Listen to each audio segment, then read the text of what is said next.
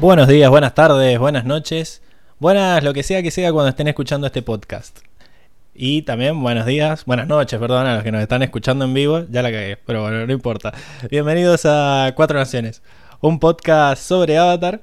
En el día de hoy vamos a estar hablando del episodio 6, el capítulo 6, capitulazo 6 del libro Tierra, intitulado La bandida ciega. Y se nota que el capítulo es bueno porque hemos tenido récord de, récord de gente hoy, así que los voy a pasar a presentar rapidito.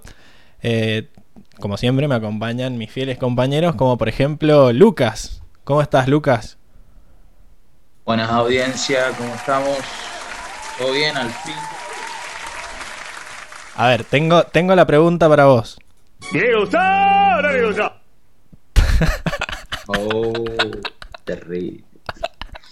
Esa botonera hay que clausurarte la urgencia. Eh, no, buenísimo el capítulo de hoy. Excelente. Maravilloso. Viste que Al fin. no mentíamos. Buen capítulo. Quizá nos adelantamos un, Un poco, buen capítulo. pero no mentíamos. Un buen capítulo. Así que bueno, ahí le vamos a entrar. Buenísimo, entrémosle nomás. También está Seba. ¿Cómo está Seba? Buenas, ¿cómo anda audiencia? Con su fondo. Supongo que vos opinás días, lo mismo, no venís a tardes. traer discordia. Sí, sí, sí, capítulos excepto porque no apareció nadie de mi querida Nación del Fuego, pero Sí, estaba, el, aparece uno, aparece. estaba el hombre de la Nación del Fuego. el luchador ese. Un impostor. No, Era un impostor, solo sí, porque hacía tierra control no significa que sea un impostor. Apareció. Pero bueno, eh, genial. Sigo. Sí, sí, sí. sigo presentando porque posta que somos muchos. También está Diego. ¿Cómo estás, Diego?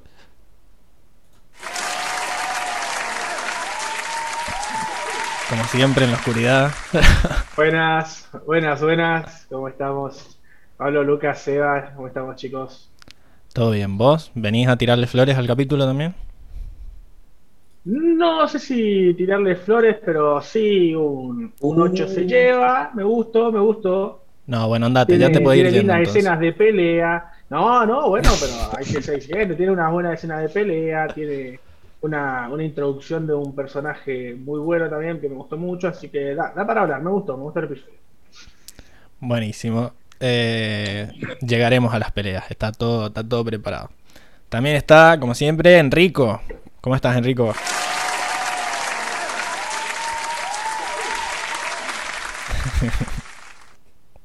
¿Qué onda, gente? ¿Cómo andan? Yo encantado, como siempre, de estar con ustedes en este capítulo que, eh, nada, es un capitulazo, qué decir. Eh, dentro de mi esquema de puntajes igual se va a llevar un muy merecido 9.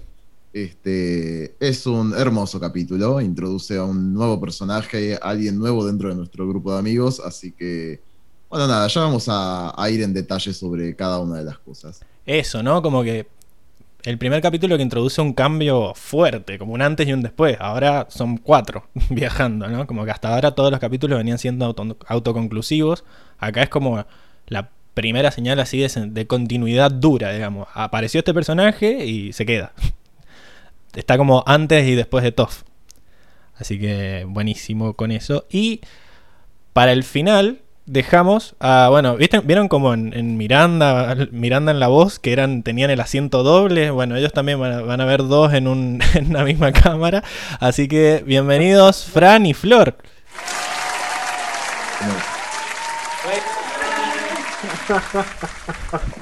Acérquense un poco que se los escucha medio, medio, medio. ¿Cómo están? Muy bien, súper, súper, súper contenta con este capítulo. Mucha emoción, mucha, mucha energía. Muy bueno, muy bueno, sí. Sí. Buenas a todos. Quizá Todos los que nos están siguiendo. los fans más nuevos no sepan quién es Flor. Porque bueno, hace mucho que la, la había secuestrado, la facultad no la dejaba ir. Pero bueno, Sí. Dios bendiga las vacaciones de invierno, ¿no? Dios- Es de la, de la primera generación ahí de. claro, de- del Origin. First Class. De, de como la, de old school. Ahí. Pero bueno, tuviste en un par de capítulos y después se te complicó.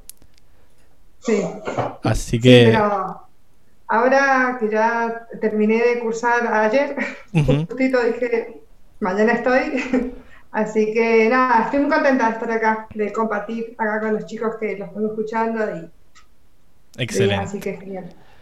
Bueno, arranquemos entonces con lo que nos quedó pendiente del capítulo anterior, que era definir eh, quién era el jugador Motomel, que no, no habíamos logrado ponernos de acuerdo. No sé si vieron todos el capítulo anterior. Hubo una, una discusión ahí complicada porque Enrico decía que el- la moto se la tenía que llevar Airo y yo totalmente en contra decía que la moto se la tenía que llevar Kiyoshi. No sé qué opinan ustedes. Pueden empezar a votar, no sé, en el orden que quieran. Diego, ponele. Eh, bueno, eh, yo me inclino a Kiyoshi, tengo un, un gran amor a Kiyoshi y aparte, como decías vos, la actitud es simplemente aparecer para decir, sí, lo maté yo, así con los dos huevos por delante. Bueno, él no tiene huevos, pero bueno. Pero se entiende. O varios. Así O que, así que claro, así que me- yo se lo doy a Kiyoshi, ya que hay que decidir. Seba, ya ¿Se veo lo que dan está. a Kiyoshi? No sé por No, qué no se no. le dieron a Rocco en su momento. Claro, mira, muy buena esa, muy buena, muy buena, pero está bueno para no, discutirlo. No, yo, no yo se se lo hubiera ¿no? ¿Se dado, yo se lo hubiera dado, pero yo no estuve en ese, en ese episodio. No, bueno, no empecemos. A ver, lo pasado pisado. Estamos acá, estamos ahora. Ah, Entonces, Diego no, vota a no, Kiyoshi, no se va claramente por Si su fondo, va a votar a Airo, ¿verdad? No, no, no. No, no, voto a Airo, voto a Airo porque creo que apareció, hoy apareció, eh, fueron 30 segundos y, y le cagó la vida a Aang porque dijeron, ah, bueno, sos culpable porque nos acaba de decir Kyoshi que, efectivamente lo mató, así que Claro. le complicó Le la hubiera vida. matado al- encima. Si le hubiera matado al alcalde, bueno, una cosa, pero no. Claro, no, no. Igual, mi, mi defensa era que era la era el era el personaje por lo que hizo en el flashback, no por lo que hizo al aparecerse, digamos. Lo- por lo de separar el continente, digamos. Que nos lo mostraron en el capítulo y queda como para el capítulo. Bueno, igual Es verdad, es están en todo su derecho de opinar lo que quieran. Lucas, ¿estás ahí ah, revisando anotaciones o no? Eh, Kyoshi, Kiyoshi. seguro igual. Bueno, No, no, sin duda, parecía que la dudé, pero no, no, o sea, estaba pensando cosas del resumen de ahora, ah, pero, estabas pero, poniéndote listo. eh, eso lo tenía seguro de que para mí era Kyoshi. No, no, no, no es una cuestión de tiempo, sino de implicancia para mí, quién se deba, quién es el personaje elegido. Puede salir 10 segundos, pero si es fundamental, Excelente. Estoy de acuerdo porque, porque dijo lo mismo que yo. Y después, eh, no sé si ustedes dos vieron el capítulo, Fran, Flor, ¿lo tienen presente o estaban ahí viendo qué hacían? ¿Vieron el capítulo anterior?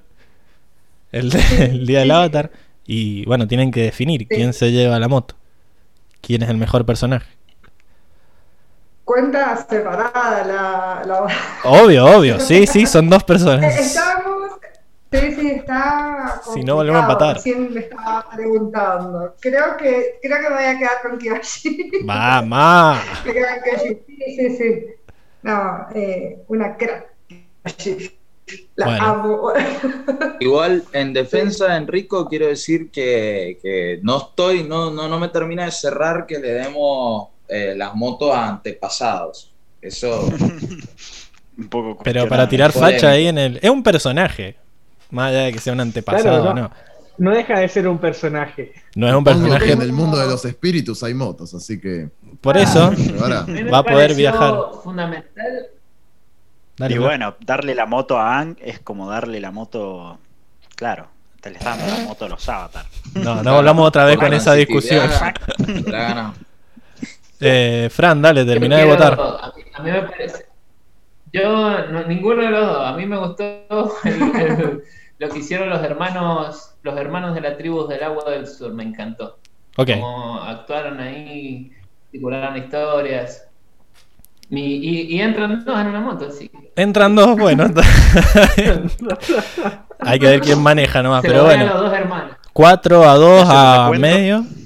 Ha ganado Kiyoshi, así que fin de la discusión, se lleva la moto. Y bueno, ya para ar- empezar a hablar del capítulo de hoy, tenemos eh, los datos de interés como siempre.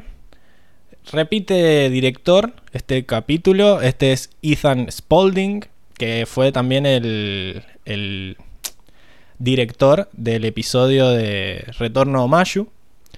Eh, en realidad él ha dirigido 14 episodios de la serie, pero hasta ahora solo hemos visto dos, este y el que ya dije que era el de él. Su carrera ha seguido después, ya lo dijimos en ese capítulo, trabajó en muchas películas de DC, El hijo de Batman, eh, Asalto a Arkham, eh, El trono de Atlantis, también esta bizarra serie sobre Mike Tyson y un fantasma y una paloma que habla, y bueno, la versión Lego de Flash. Ah, y también hizo una película sobre, sobre Scorpion, que ya habíamos hablado sobre él. Y después tenemos eh, que el escritor del capítulo fue Michael DiMartino, que es uno de los dos co-creadores de la serie, que actualmente se encuentran trabajando en lo que sería el nuevo universo Avatar. Eh, Michael escribió 14 episodios también, hay que jugarle al, borracho. Eh, de los cuales ya vimos varios. El, el Niño en el Iceberg, eh, el Avatar Regresa, que son los dos primeros. El Templo de Aire del Sur, que hasta recién estábamos tirando flores fuera del aire. Eh, el Solsticio de Invierno parte 2, que es el del Avatar Roku. El Espíritu Azul. Y el Maestro del Agua Control, que es el de Paco. Así que... eh. Repiten. capitulazos. Obvio, obvio. Es que como es el jefe, se deja los mejores él. O será que es bueno y por eso son buenos, digamos. Pero, pero sí, tiene una lista que lo, que lo respalda. Así que, bueno, esos son los datos del capítulo. No hay comentarios anteriores porque hubo mucha, mucho en el chat y los fuimos viendo. Así que ya saben que nos pueden dejar comentarios en la caja de, de comentarios del video de YouTube o nos pueden mandar un audio también a eh, anchor.fm barra 4 naciones para comunicarse con nosotros. Y si no están viendo en vivo, pueden hablar por el chat y los vamos a leer en vivo, obviamente. Así que bueno, esa era la primera parte. ¿Les parece que pasemos a la siguiente sección? Vámonos. Señor. Vamos.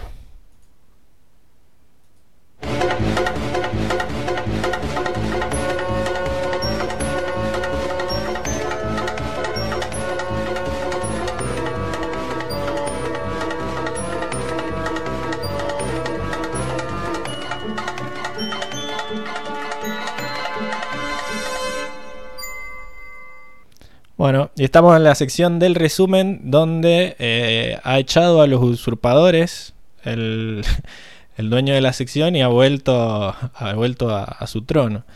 Eh, todo suyo la sección, lo dejo, tranquilo. Bueno, maravilloso. Arrancamos entonces rápido con el resumen de la bandida ciega. El capítulo arranca con nuestro Soca indeciso por comprar una mochila en un pueblo de lo que parece ser del elemento tierra. Acá, por lo menos en mi caso, por, las, por la vestimenta y por las construcciones, me tiro a, a pensar que era del elemento tierra antes de que lo confirmara el capítulo.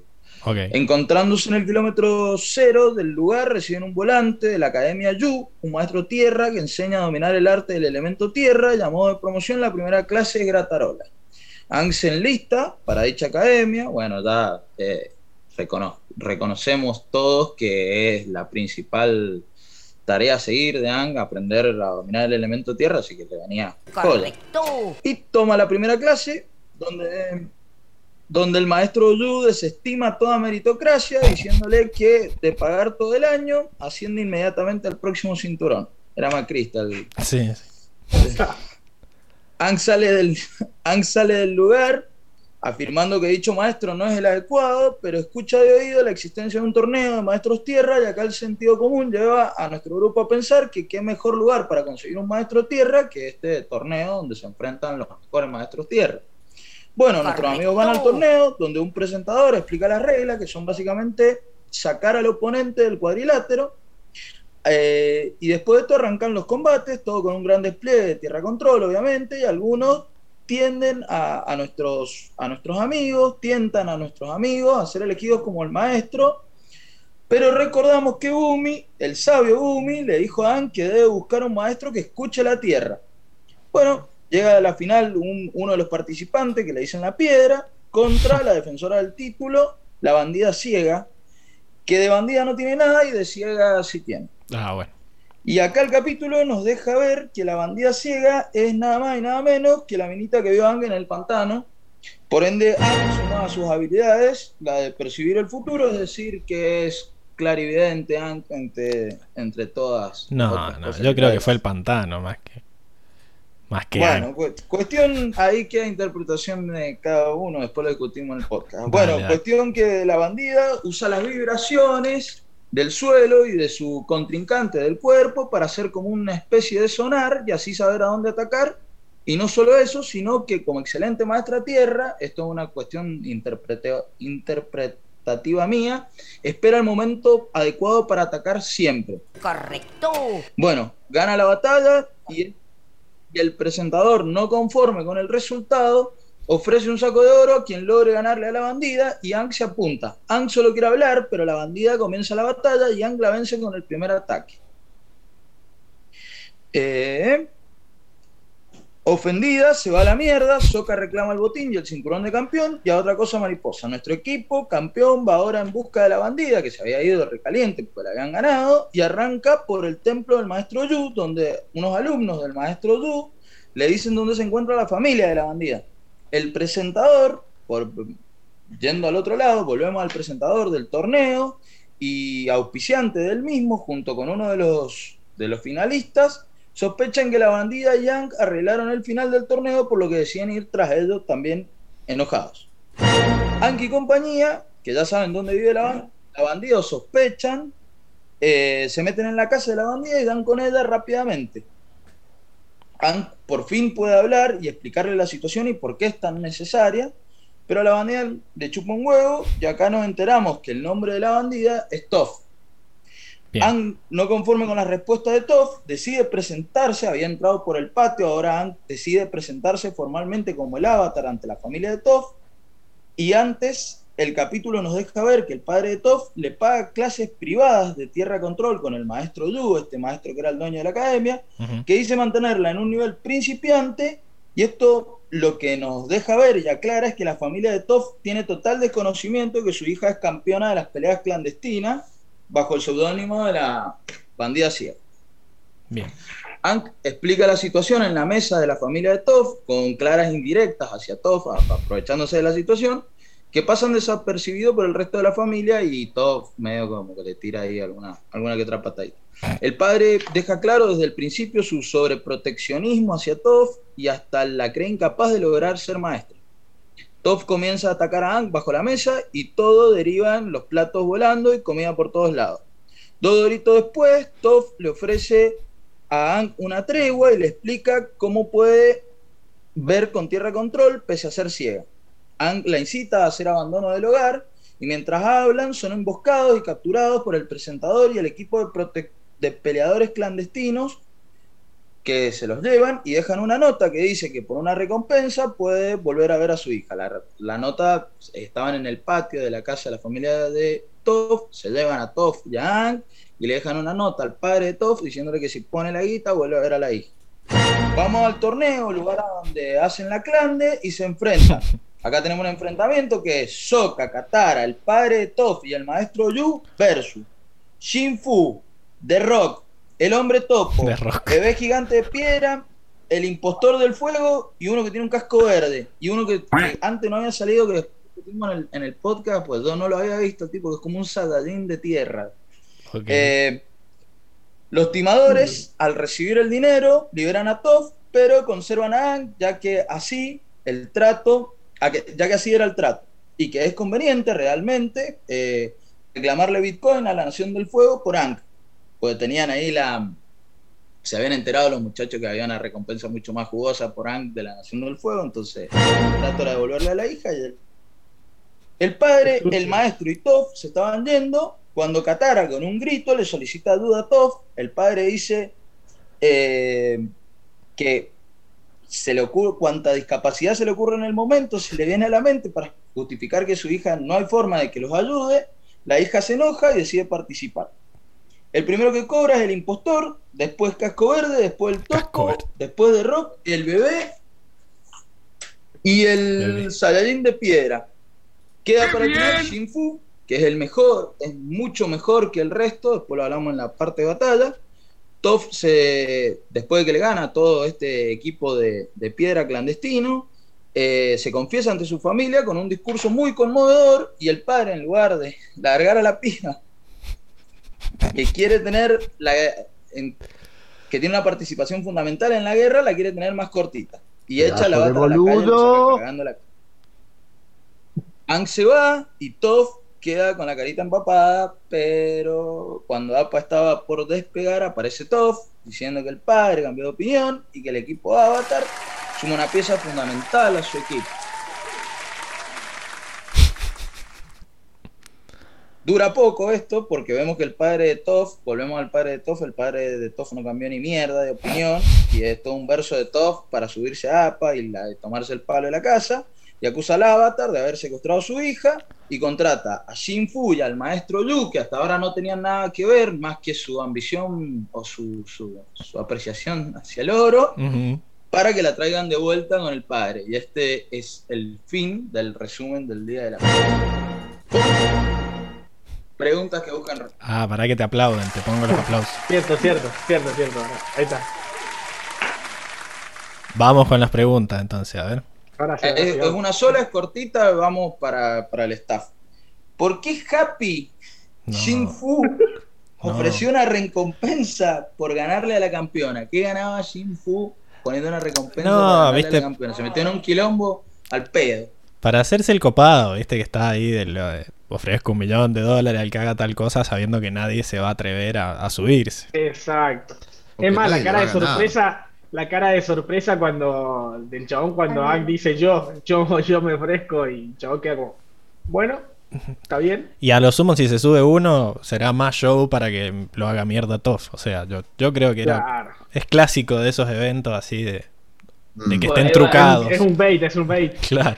Y pa- para mí la idea es que él sabía que Toff le iba a poder ganar a cualquiera. Si le ganó a la roca, dale. Y le venía ganando. la porque piedra. Dijo que era invicta. A la piedra. sí. O la piedra. The Rock. Me quedé con The Rock y me cagué de Rock. risa. Una Me cosa- gustó más de Rock. Que bueno, es, es obviamente una... Y como me parece que tiene. eh, No sé si habrá eh, se habrán basado en Dwayne Johnson para Y- Puede ser, sí. es medio tiene- parecido. Pero cuando sí, tenía tiene, pelo. tiene. Y hacía lucha. En ese momento Pero hacía es lucha. parec- Físicamente se parece un Puede poco. ser. Así grandote, la cabeza, va por ahí. Ojalá hubiera una sección del mundo que nos explicara estas referencias a nuestro mundo. Pero sí, es eh, hay muchas referencias a la lucha libre y a todo ese mundo, ya lo veremos en esa sección. Pero bueno, sí, te convenció la respuesta, me parece que era porque creía que nadie se metió en un No, me pareció una cagada la respuesta. Pero bueno, es la que tenemos, ¿qué cree que haga? Es lo que hay, confórmate. El chabón, o sea, creía que no se iba a meter nadie, se metió en un quilombo, pero es como nunca pensó que Ah, alguien ni quilombo. aceptaría. Tengo, tengo una más que se me ocurrió ahora, la le digo antes que se me acabe la sección, que es Dale. que puede ser que este capítulo como que da a entrever que eh, podés ir a una academia o aprender un elemento sin tener ningún lazo sanguíneo ni nada. O sea, no decía No, el no, no. panfleto que tenías que ser hijo del conde o Es tener bueno. tierra control en tu árbol genealógico para ir a la academia. Sí, mientras tuviera unos billetitos, te enseñaba. No, no sé si No, deberíamos bueno, confiar mucho en este maestro. no se Claro, veía muy aparte- era muy confiable el tipo le la plata. esa- Esa respuesta sí me gusta. No era muy confiable el instituto. No, Claro, no, era no. el- dudosa El, tipo mientras, mientras le pagaras, el chabón te hacía hacer todo lo que vos quieras. Que vos aprendieras era otra cosa, me parece. Además, la No, hacía- el- Dale, parece al. Pablo dando clase. No. No sé si es lo mismo, no sé si es lo que No esté me pagan tanto. decir Lucas.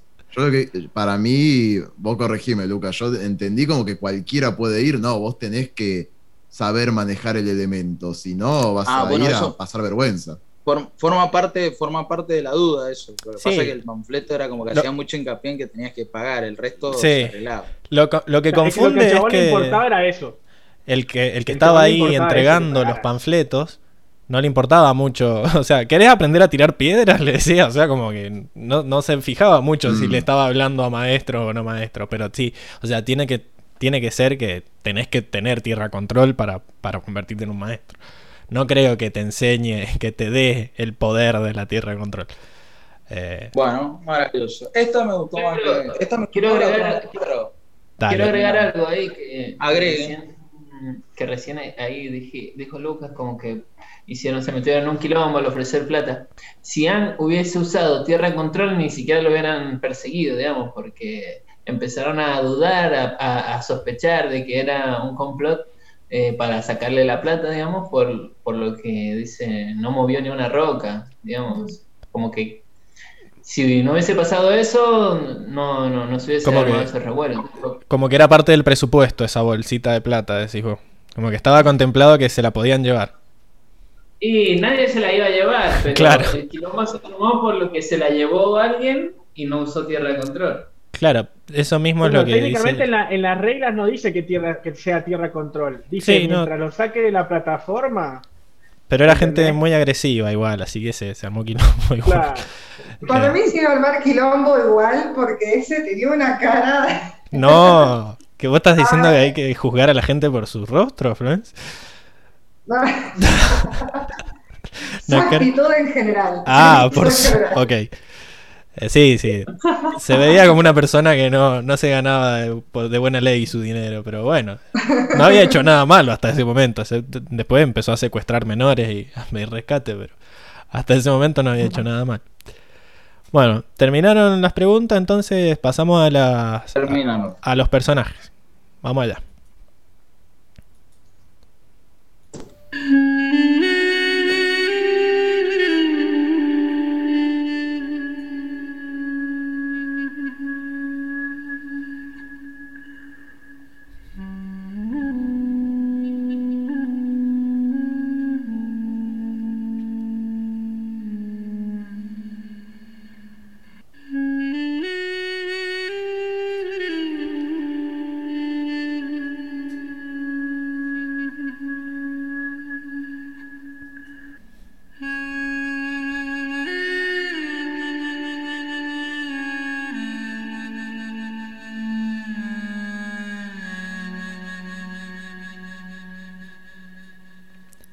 Bien, y estamos de vuelta en la sección de personajes, en donde vamos a hablar un poco de, cómo se manifestaron los personajes, cómo se comportaron los personajes en el capítulo y cómo se corresponde con lo que ya habíamos visto antes en el resto de la serie.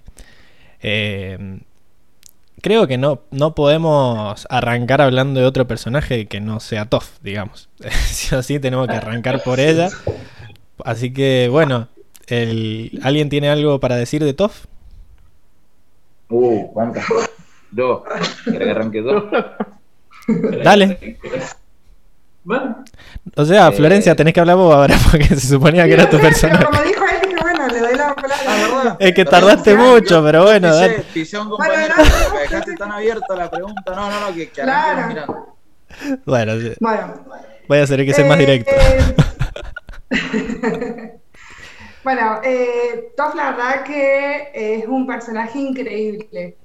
Eh, para su edad, bueno, Toph tiene 12 años, eh, es una niña que fue criada hija única de una de las familias más ricas del Reino Tierra Sí, y mm, toda su vida vivió eh, con, o sea, nació ciega y toda su vida la, siempre la, mm, la contuvieron y la sobreprotegieron, principalmente sus padres, eh, por su discapacidad y la mantuvieron oculta del mundo con, con ese, con el, el pretexto de, de- de protegerla. sí, Entonces, a pesar de eso, eh, a pesar de eso, ella siempre, o sea, por su lado, aprendió tierra control. En, en una parte del, del capítulo eh, cuenta que, que le enseñaron los, los, eh, No, no, los no. topos. ¿Cómo se llama? No Ah, contó nada, pero bueno, sí. Bueno, Eso lo cuenta en otro capítulo.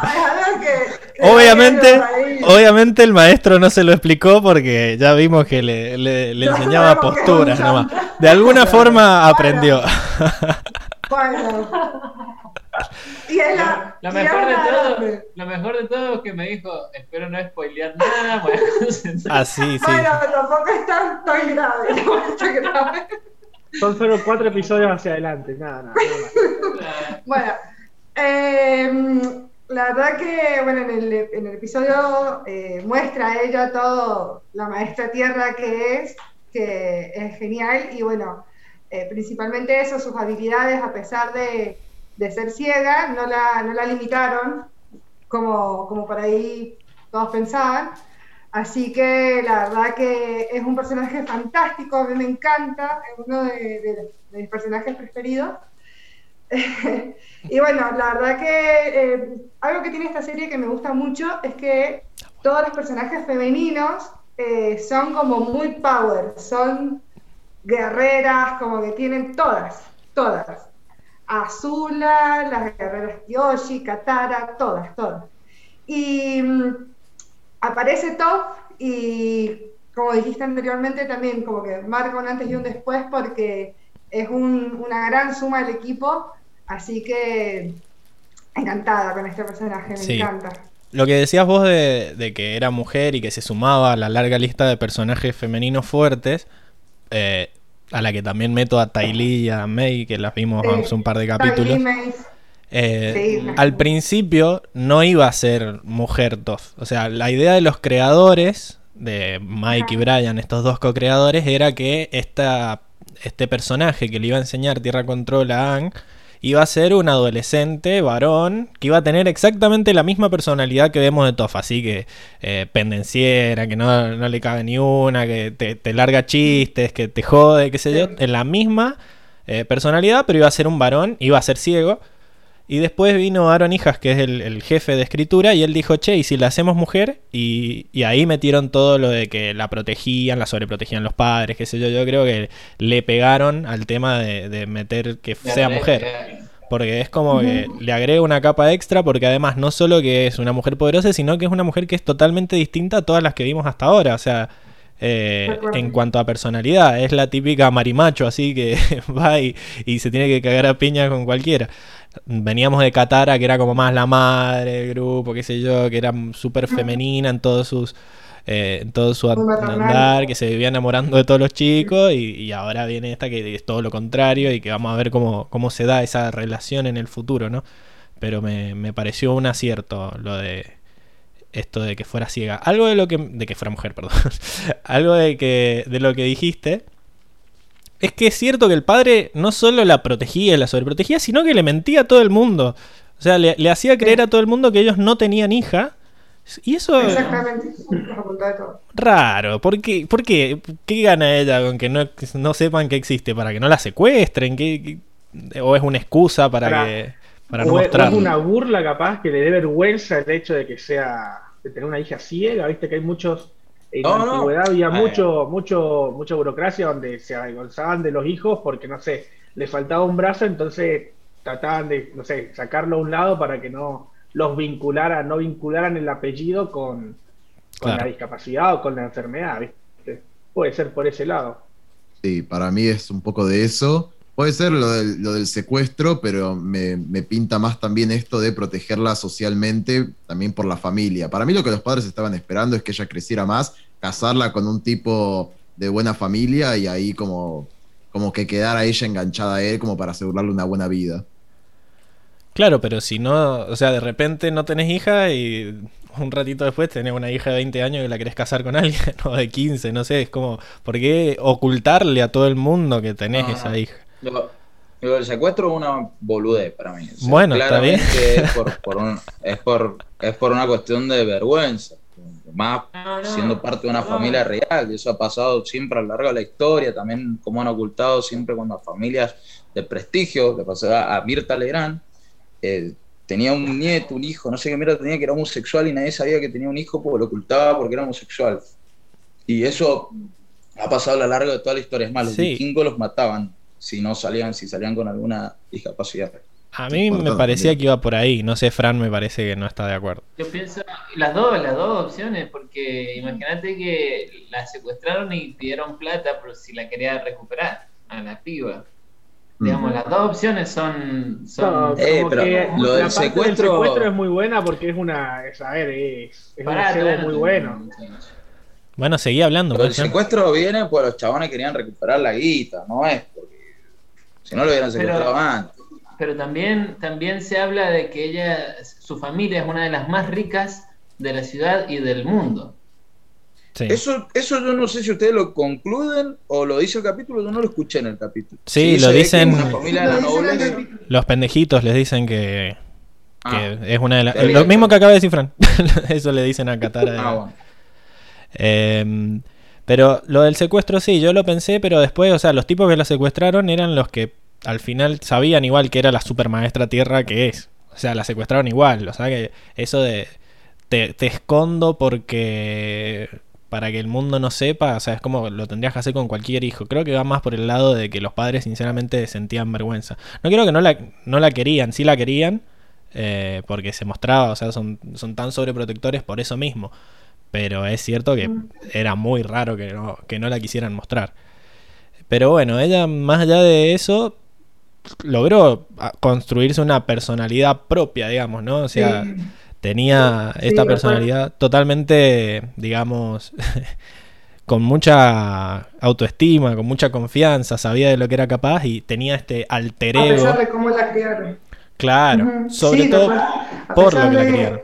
Su discapacidad y de cómo la criaron los padres con esa sobreprotección, ella, con los 12 años que, que tiene, dijo, bueno, de momento, me cansa. Así que... Tengo, eh, pido permiso, puede parecer algo polémico. Muy ver. polémico. Dígalo, He dígalo. escuchado super maestra, poderosa. ¿Es tan poderosa? Y Yo creo- creo que es funcional, no es poderosa. Es Bueno, más, pero eso la hace poderosa. que no es poderosa. Hank la vence en un, con un Pero, golpe. pero porque No se aprende, nunca. se aprovecha de sus debilidades, Hank, que no lo hizo a propósito, pero es como, creo que es el... Bueno, y pero ¿qué van a hacer tus enemigos? Y nunca se enfrentó con un maestro aire. Claro, es un maestro aparte, aire. Bueno, no importa, pero lo que quiero decir es que qué sentido tiene ese... A ver, vos sos- te vas a considerar poderoso, te sirve tener ese poder si vos podés ganarle a tus enemigos. Ahora, si tus enemigos van a usar tus debilidades, que es muy notoria la debilidad, y te van a ganar fácilmente, deja de ser poderoso.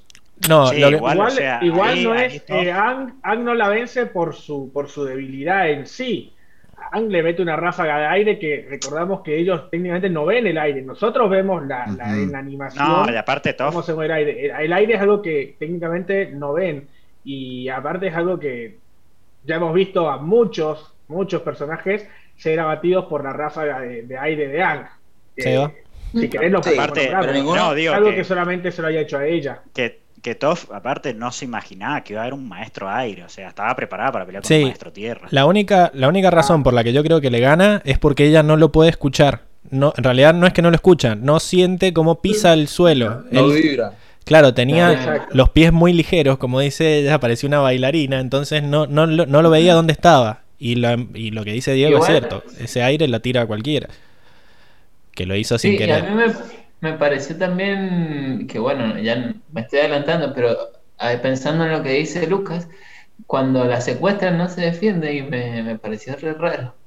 Porque la agarran desde Es que arriba con... Claro, o sea, era poderoso, que con la cabeza agarrado todo el cuerpo, con la pera te hacía tierra control. Esto no es poderoso, Bueno, bueno, a ver. Nos estamos metiendo, bienvenido Lucas, a la, a la gran dis- disputa del fandom de quién es el mejor maestro tierra, si Toph o, o, A- o Bumi. ah, maravilloso, ya tengo mi respuesta y estoy seguro. Bueno, lo que pasa es que 100%. faltan 20 capítulos todavía y Bumi tiene 112 Claro. años Eh, y Toph es que tiene Todo 12. es como, mira, el capítulo te lo muestra perfecto, te lo muestra que la minuto con tierra te hace la diferencia. Ahora le tirás un cinturón por la cabeza y la noqueás. Eso. Eso, Y ventaja, ventaja y de- pero que son- No ventaja y desventaja. de que la mina Es funcional.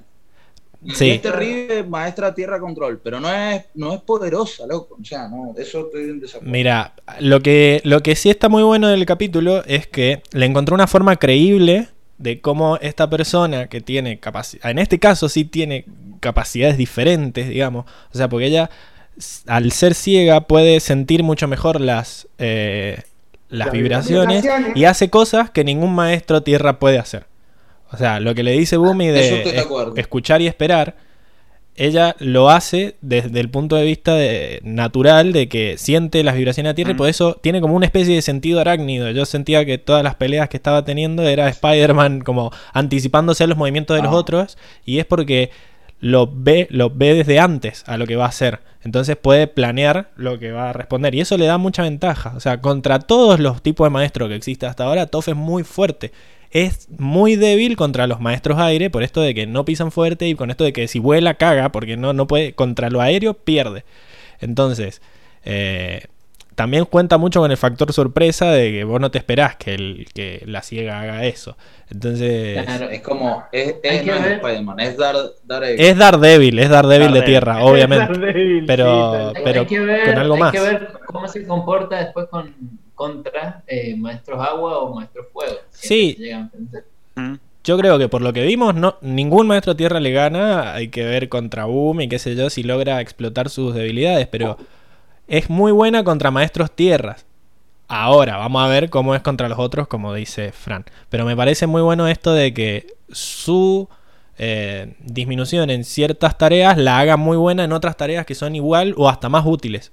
O sea, su- Ah, no, bueno. Yo tengo una duda, tengo una duda antes de pasar, perdón. Pero, ¿Bumi la conocía o era un No, no. brujo ahí? No, no. Para mí era como un consejo de que esto de tenía que esperar el yin negativo, como ¿qué hace un buen maestro tierra? Eh, y él le dice, pues todos los otros es como que vemos que, el, por ejemplo, el, el profesor Chanta este no le estaba enseñando todas las cosas que dijo Bumi del yin negativo, era solo atacar como si le rompieras la cabeza a tu oponente. Es como que Mm, poco a poco parece que se ha ido degenerando el, el- la Tierra Control a, a solo largar piedras. Y Bumi es como de la vieja escuela y vamos a ver por qué también. si es es un que ya no- ortodoxo la tierra control. Claro, Claro. vamos a ver si por qué Toph pelea así como escuchando a la Tierra y esperando el mejor momento para atacar. Em, pero bueno, eso. Me parece que es muy, muy realista la. Como lo- los poderes que tiene y también sus debilidades están, obviamente. Eh, hay que ver si, Sí. si alguien es tan inteligente de, de aprovecharlas. Ya vimos que los, los secuestradores la aprovecharon perfectamente porque la, la atacaron por el aire con metal, que es algo que ella no puede controlar, y la dejaron encerrada. Eh, eso. Si la pensás bien, le podés ganar. Pero tenés que tener tiempo de Eh, pensarla. algo- cambiando a. Quiero cambiar a algo que no hemos tocado y me parece algo que a mí me tocó al menos mucho. Eh, el tema de eh, el factor quedar bien con los padres. Cuando, ella, cuando Ang le dice, vente con nosotros, y ella le dice, sí, estaría perfecto, sería muy lindo, pero yo tengo que quedarme con mis padres, porque o sea, esa, esa necesidad de, de quedar bien con los padres, de cumplir con los padres, de no hacer capaz que lo que ella quiere hacer, que es, es pelear, pero pero quiere hacer lo que los padres quieren que haga. Ese, ese, esa necesidad que, que tiene el, el ser humano con los padres de, de cumplirle, de, de cumplir a veces las metas de los padres nosotros mismos, ¿viste? Y que es algo que, que se ve mucho en, en el hoy en día y, y a cualquiera yo creo que le ha pasado de, de estar haciendo algo porque mi padre quiere o mi madre quiere o, o porque es lo que eligieron para mí, ¿viste? Y nunca, y, y cuesta también, el, el- acá se ve la confrontación de que ella le dice, no, mira, yo quiero pelear, yo quiero, soy maestra tierra muy buena, y el padre le dice, no, vos te vas a quedar acá, y punto. Encerrado. Sí, Eso- eso- igual. eso la Biblia no y con rosario en la mano. Ese es el gran mensaje, ese es el gran mensaje del capítulo. Obvio, obvio. Porque ya un no, mensajazo, una enseñanza hermosa.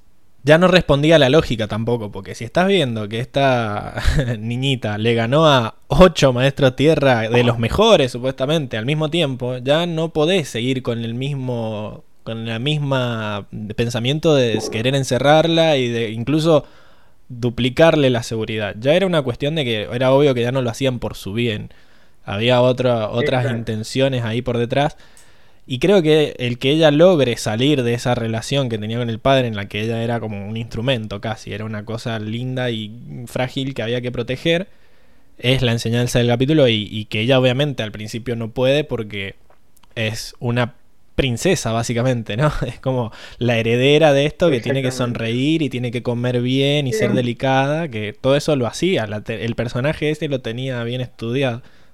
Cuando grita por los guardias haciéndose la, la indefensa, Y la más débil, sí, sí. que se... se- Y también cuando, cuando la sueltan del secuestro, que va corriendo al papá así como Ajá. con una actitud, con una actitud muy de, de, asustada y de que no sé qué iba a hacer, exactamente. Es más, vos viste cuando, cuando pasan, hacen el, el, el, digamos, el, el traspaso de escenas entre, entre la madre diciendo ¿qué, está, qué será de mi niña, está, estar asustada y llorando, y la otra estaba gritándole Oh. ahí, soltame que vas a ver, te podía Es partir buenísimo. la cara, ¿viste? Y ahí te das cuenta que, que ella no es lo que los padres creen y que los padres quieren en realidad, porque el- ella es así en, en su casa porque es lo, lo que quieren los padres. Entonces eso, eso Ujú. me gustó del, del personaje, ¿no? Y de cómo lo, lo toca la serie, porque es, es sumamente sutil, pero sumamente fuerte, ¿no?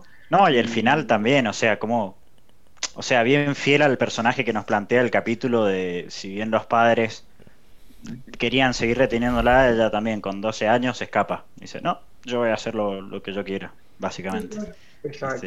Pero, Pero- fíjate que cuando, que no lo hace en el momento, no lo hace en el instante. no, Incluso Claro. ella en el, en el- ella yo creo que No tuvo creo que su se le haya momento hecho después fácil. de yo, yo No creo, creo que, tuvo su momento de duda, porque en el momento en el que estaba con el padre, ella le dice, incluso llorando, le dice, yo también lo siento, Ang, diciendo, no, no puedo hacer nada, ¿viste? Ahora no puedo hacer nada. Bueno, llegó la noche y se escapó, ¿viste?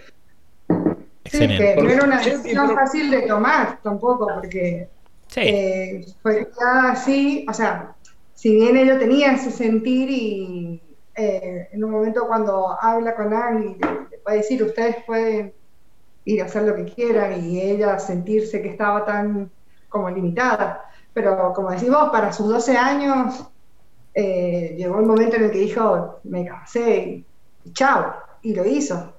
Y está bien, ella también quería a sus padres y todo, pero bueno, eh, decidió y una decisión muy acertada también para, para su edad, o sea, sobrepasa todo. Sobrepasa. Eh, que sí, tal cual, y su inteligencia, principalmente yo eh, destaco su inteligencia.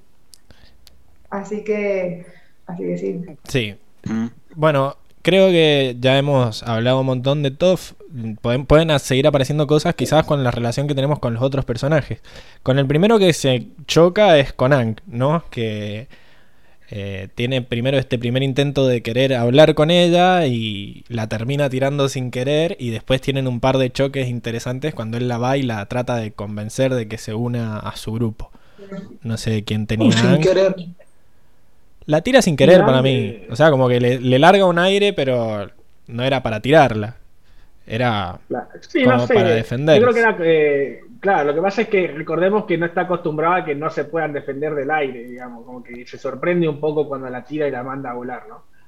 Pero yo creo que alguien en este, en este capítulo está como, es el típico pos- positivo, viste, que vamos a buscarla, está constantemente, cuanto la ve, después va y busca a ver quién es, qué saben de ella, eh, eh, se va, eh, busca dónde está la casa de los Bayfog, va, cae en la casa, se presenta, etcétera, etcétera. Está como constantemente activo y como que realmente se puso todas las pilas para, para que ella venga con él, digamos, ¿no? Para que se sume y para que le enseñe el, eh, Tierra Control, que es algo que no, no sé si se había visto con tanto entusiasmo como cuando, me hizo acordar cuando iba buscando los, los animales para montar en la, en la Sí. primera eh, temporada por allá lejos, iba con ese, con ese mismo afán, ¿no? Con esa, con esa misma energía.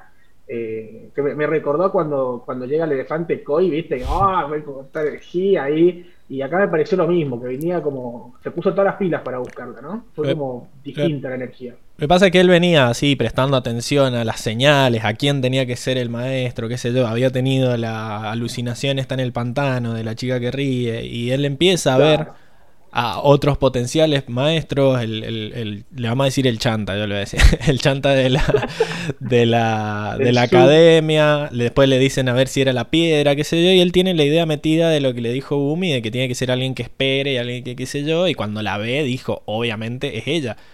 De- Veníamos de ver al chabón este que había tirado a, a ocho concursantes uno tras del otro y acá con dos movimientos eh, tira a la piedra y dice es ella. Y ahí se vuelve en su misión tratar de encontrarla, incluso. Sí, y a, y a los, y a los dos segundos te lo confirma con la risa, porque ahí recuerda la risa Claro. del pantano.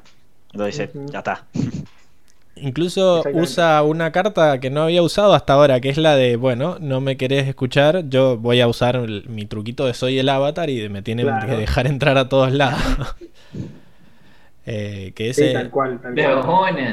Es la, es la primera vez que lo. Va, después, aparte de la isla de Kiyoshi, digamos, donde ve, dice yo soy el avatar, ¿viste? No era un, no era, es la segunda vez o tercera vez que lo vemos decir lo mismo, ¿no? De, de usar la carta de, del avatar y que funcione, ¿no? Porque ya lo habíamos visto con, con Bato, que, no, con Bato no, con Pacu, Sí. que le dijo, bueno, sos el avatar, a mí no me importa, ¿no? Pero Vas a trabajar es, igual. es raro verlo usar, claro, es raro, es raro verlo usar la, la carta del avatar, ¿no? Pero fue, Como- ahí como fue muy ingeniosa porque estas personas que son pura apariencia, digamos que tienen que hacer todo con protocolo y qué sé yo, no, no pueden venir a decirle al avatar, no, te tenés que ir, es un invitado honorífico. Imagínate después a todos los otros chetos que fueron y le contaron, che, el avatar estuvo en mi casa y vino a cenar con nosotros, claro, estuvo ahí, nos contó sus planes para la guerra, qué sé yo. Después le secuestró la La hija, pero no, no importa. También algo que algo que muestran es cómo le enfría, no sé si el té o la sopa. la Cómo sopa. se hace, se hace canchero a propósito. Y todo- todos aplaudiendo ahí como, oh. Ese aplauso careta, ¿viste? Ese, ese aplauso de alta sociedad. Faltaba que aplaudieras con el dedito, con el meñique así, como Claro. Pero, pero sabe, ahí, ahí te das cuenta que tiene así parla como para quedar bien, no como Soca, que era un campesino, bien, o sea, la palabra ahí comiendo como si nada, estaban todos con, la mano ahí, ¿no? con el meñique levantado y él... Así que bueno, se lo ve un An que trata de... Pero después cuando la otra se le hace la loca, él también le contesta. Incluso Sí. se le prende la lamparita ahí, la del estornudo, y a la mierda la- el protocolo, la etiqueta, todo. Como no me vas a estar boludeando, le dice. Claro. Pero bueno, me gusta también eh, la charla que tiene con Toff, que es una, es un Ang muy. Pasa de ser un, un, un Ang de niño, donde se pone a, a hacer guerra de comida en la mesa, a ser un, una- un Ang muy bastante sabio y, y oyente cuando, cuando habla con Toff en el patio, ¿no? Eh, acá te muestran muchas facetas de de lo, de lo que puede ser. Tienes el Ang niño, que lo sigue siendo, pero también tenés el, el Ang Avatar, digamos, que sabe cuál es su lugar, sabe eh, qué es lo que tiene que hacer, digamos, en todo momento. Que, que es lo que es lo que me gusta de, de la serie, que te, no, no dejan de lado eh, el, el Ang niño, digamos. Por más que Ang tiene, tiene sus responsabilidades y las está afrontando y va caminando hacia adelante y va pensando siempre en terminar la guerra, tiene sus momentos de, oye, sí, es, es un niño. Entonces, Sí, muy, me gusta que, que te lo va mostrando siempre. muy astuto y decidido también, ¿viste? A mí me, me gustó eso como no se quedó con el primer no. Así como, oh, bueno, tampoco quiere ser mi maestra, voy a seguir buscando. Como, no, me la voy a arreglar para seguir insistiéndole porque quiero que sea mi maestra. Este, esa actitud estuvo muy buena. Y tenía la del destino, Sí. ya sabía que el destino se le había mandado, así que no, no se iba a rendir. Claro, exactamente. Bueno, otro que tiene mucho protagonismo en el capítulo también es eh, Sokka, que se encuentra con, con su nuevo hobby, parece que es este Estruendo Comprar, Tierra. Estruendo Tierra 6, en donde vemos al más pasional, al Sokka más pasional. No sé a quién le tocaba hablar de Sokka. A mí. Pero de Soca la verdad es que no lo llamaría protagonismo del capítulo. De hecho, diría que diría que brilla por su ausencia Soca en este capítulo. Fue relegado a ser el alivio cómico del capítulo. Y vemos muy poco del desarrollo de su personaje. Solamente vemos una pequeña faceta porque literalmente todo lo que anoté de Soca son chistes medio bobos No, que lo muestran a cada rato. no te lo no voy a me puede permitir. decir un no me puede decir nada que no sea un chiste bobo de Soca. Lo único, pero voy a detallar algunas cositas interesantes. Lo único que puedo decir bien del desarrollo de su personaje es eh, su lado más, pone el estereotípico machito, esto de Eso. fascinado por, por la lucha libre. Pero, pero igual tampoco es que se No. desarrolla mucho, o sea, es como un alivio cómico de vuelta, como, uh, sí, lo vemos recebado con, con, con la lucha libre y con el cinturón, y ah, mirá, ahora soy Eso, mejor. histeriquea Ah, con sí, un sí. bolso, hermano. ¿Qué? Eso, eso me parece algo totalmente sorprendente de Sí, lo que veníamos Sí. viendo de Soca. De que de repente este- está dudando ahí si comprar o no un bolso y que después, si le combina con su cinturón, el chabón tiene ahí su, su lado más que le- Yo se fija en la un estética. capítulo que dicen, vamos a hacer que Soca en este capítulo sea totalmente irrelevante y parezca un estúpido Ujú. de lo que hacen todo el capítulo. No, Totalmente. no. Eh, lo vemos muy indeciso con el, con el bolso, que no, que sí, que no, que después dice, ay, ¿por qué me hicieron comprarlo? Que después le gusta cuando queda con el cinturón. Está bien, bueno, qué sé yo. Creo que el bolso tiene más protagonismo que Soca en algún punto. Y. Y el cinturón, y el cinturón ni te digo. Lo que pasa es que ustedes no sé qué pretenden, que Soka sea también el chabón que esté todo el día con cara de orto, o sea, es parte de su personalidad, él es una persona alegre. Eh, pero es, es como- es pero- como Aang que eh, tiene su- sus facetas de niño, este- ¿no? En este capítulo está como a- a- acentuado la faceta, la peor faceta de Soccer. Sí, está reafirmando- O sea, todo. Yo literalmente me quedo con las dos cosas que anoté de él. Brilla por su ausencia, queda relegado como alivio cómico del capítulo. Eso es Soca en este capítulo. Eh, es el alivio cómico. No hay un mayor desarrollo de, de su personaje así profundo ni nada por el estilo. Eh, no hay mucho más que pueda decir realmente de Soca. O sea, puedo mencionar la cantidad de chistes que hicieron con Soca, una infinidad de chistes hicieron con Soca, desde comiendo como bestia en la, en la cena, hasta que se ríe con el chiste de a ti no te importa, hasta, bueno, esto que el bolso que va, que viene, hasta que le tira el cinturón por la cabeza a Sí. Toph, este, caritas que van, que vienen de acá para allá, eh, mi chiste favorito que lo voy a dejar para el final. Pero la verdad es que más que obsesionado con el eh, estruendo Tierra 6, me parece que era, o encuentro, estruendo o encuentro era. No. Estruendo. Estruendo, estruendo. Estruendo Tierra 6, más allá de, de esa faceta estereotipada de, de hombre que le encanta el, el deporte así a lo bestia, no veo mucho de Soca más que eso. Para mí, bueno, sí, justamente Enrico, es todo lo que has dicho, pero ese fue el desarrollo, digamos, de alguna manera eh, es así como lo has mencionado, esa cuestión bien a- a- quizás animal, podríamos decir. En el capítulo anterior, el chabón se excitaba o se entusiasmaba, dice, "Mm, olor a peligro, olor a hombro, una cosa así. Y ahora sigue desarrollando eso y más todavía, porque vemos cómo el loco eh, es tan eh, mundano, así, chato, que cuando llega firmada la carta por, por la, por la, la piedra, piedra. el chabón se pone re loquito, así, y, y hay, y hay gente así, loco. Y claro, ¿Sabes, sabes Sí. qué me hizo, me hizo acordar a, a mucho- muchos argentinos que Mirando le el llega partido. una carta de Messi, Ah, claro, bien. le llega una carta de Messi y lo que piensan, no importa qué dice la carta, tengo el autógrafo de Messi, lo único que les importa. O están viendo el partido y el no Sí, importa. a ver, convengamos que en Es ese momento- que está jugando, no me importa, Claro, me gusta y el chabón- Messi. el chabón luciendo un cinturón que no es de él, que ni siquiera se lo ganó, pero es el cinturón de campeón. Pero claro, está re contento. del- O sea, yo creo que ustedes su están mentalidad. no, no sé, no va a ser el héroe de todos los capítulos Soca. Le hemos dado varias motos también.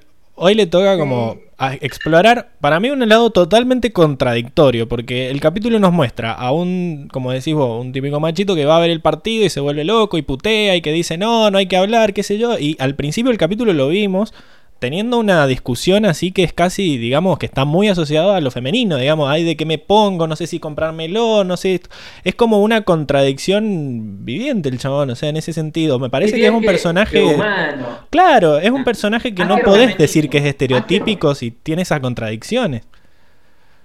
¿A quién no le ha pasado de ir a, y no decidirse por lo que compraron? ¿no?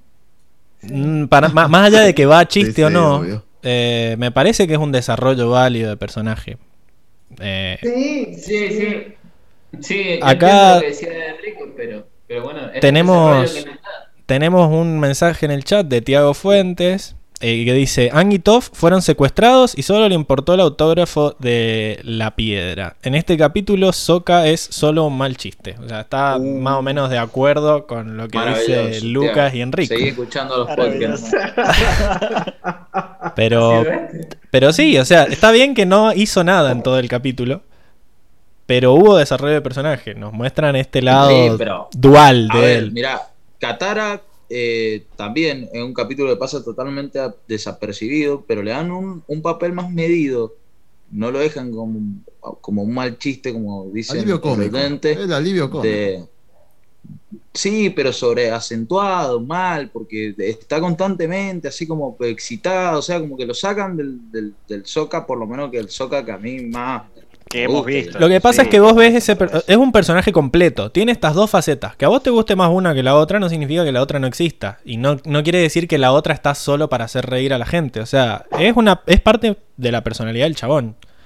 Más allá de que Y no había, en ese lugar, Dale, dale, dale, Fran. Trago, creo. Ah, se trabó. Bueno. Sí, sí, en ese, en ese Dale, lugar, digo, en ese lugar, en ese lugar eh, no había cuestiones así que resolver estratégicamente como hace él, ¿viste? Digamos, también como que se relajó de alguna manera. Estaba disfrutando el momento. Aparte, si lo hubiéramos estado nosotros en esa arena, viendo cómo luchan todos los maestros tierra, hubiéramos estado igual que Soca, dale.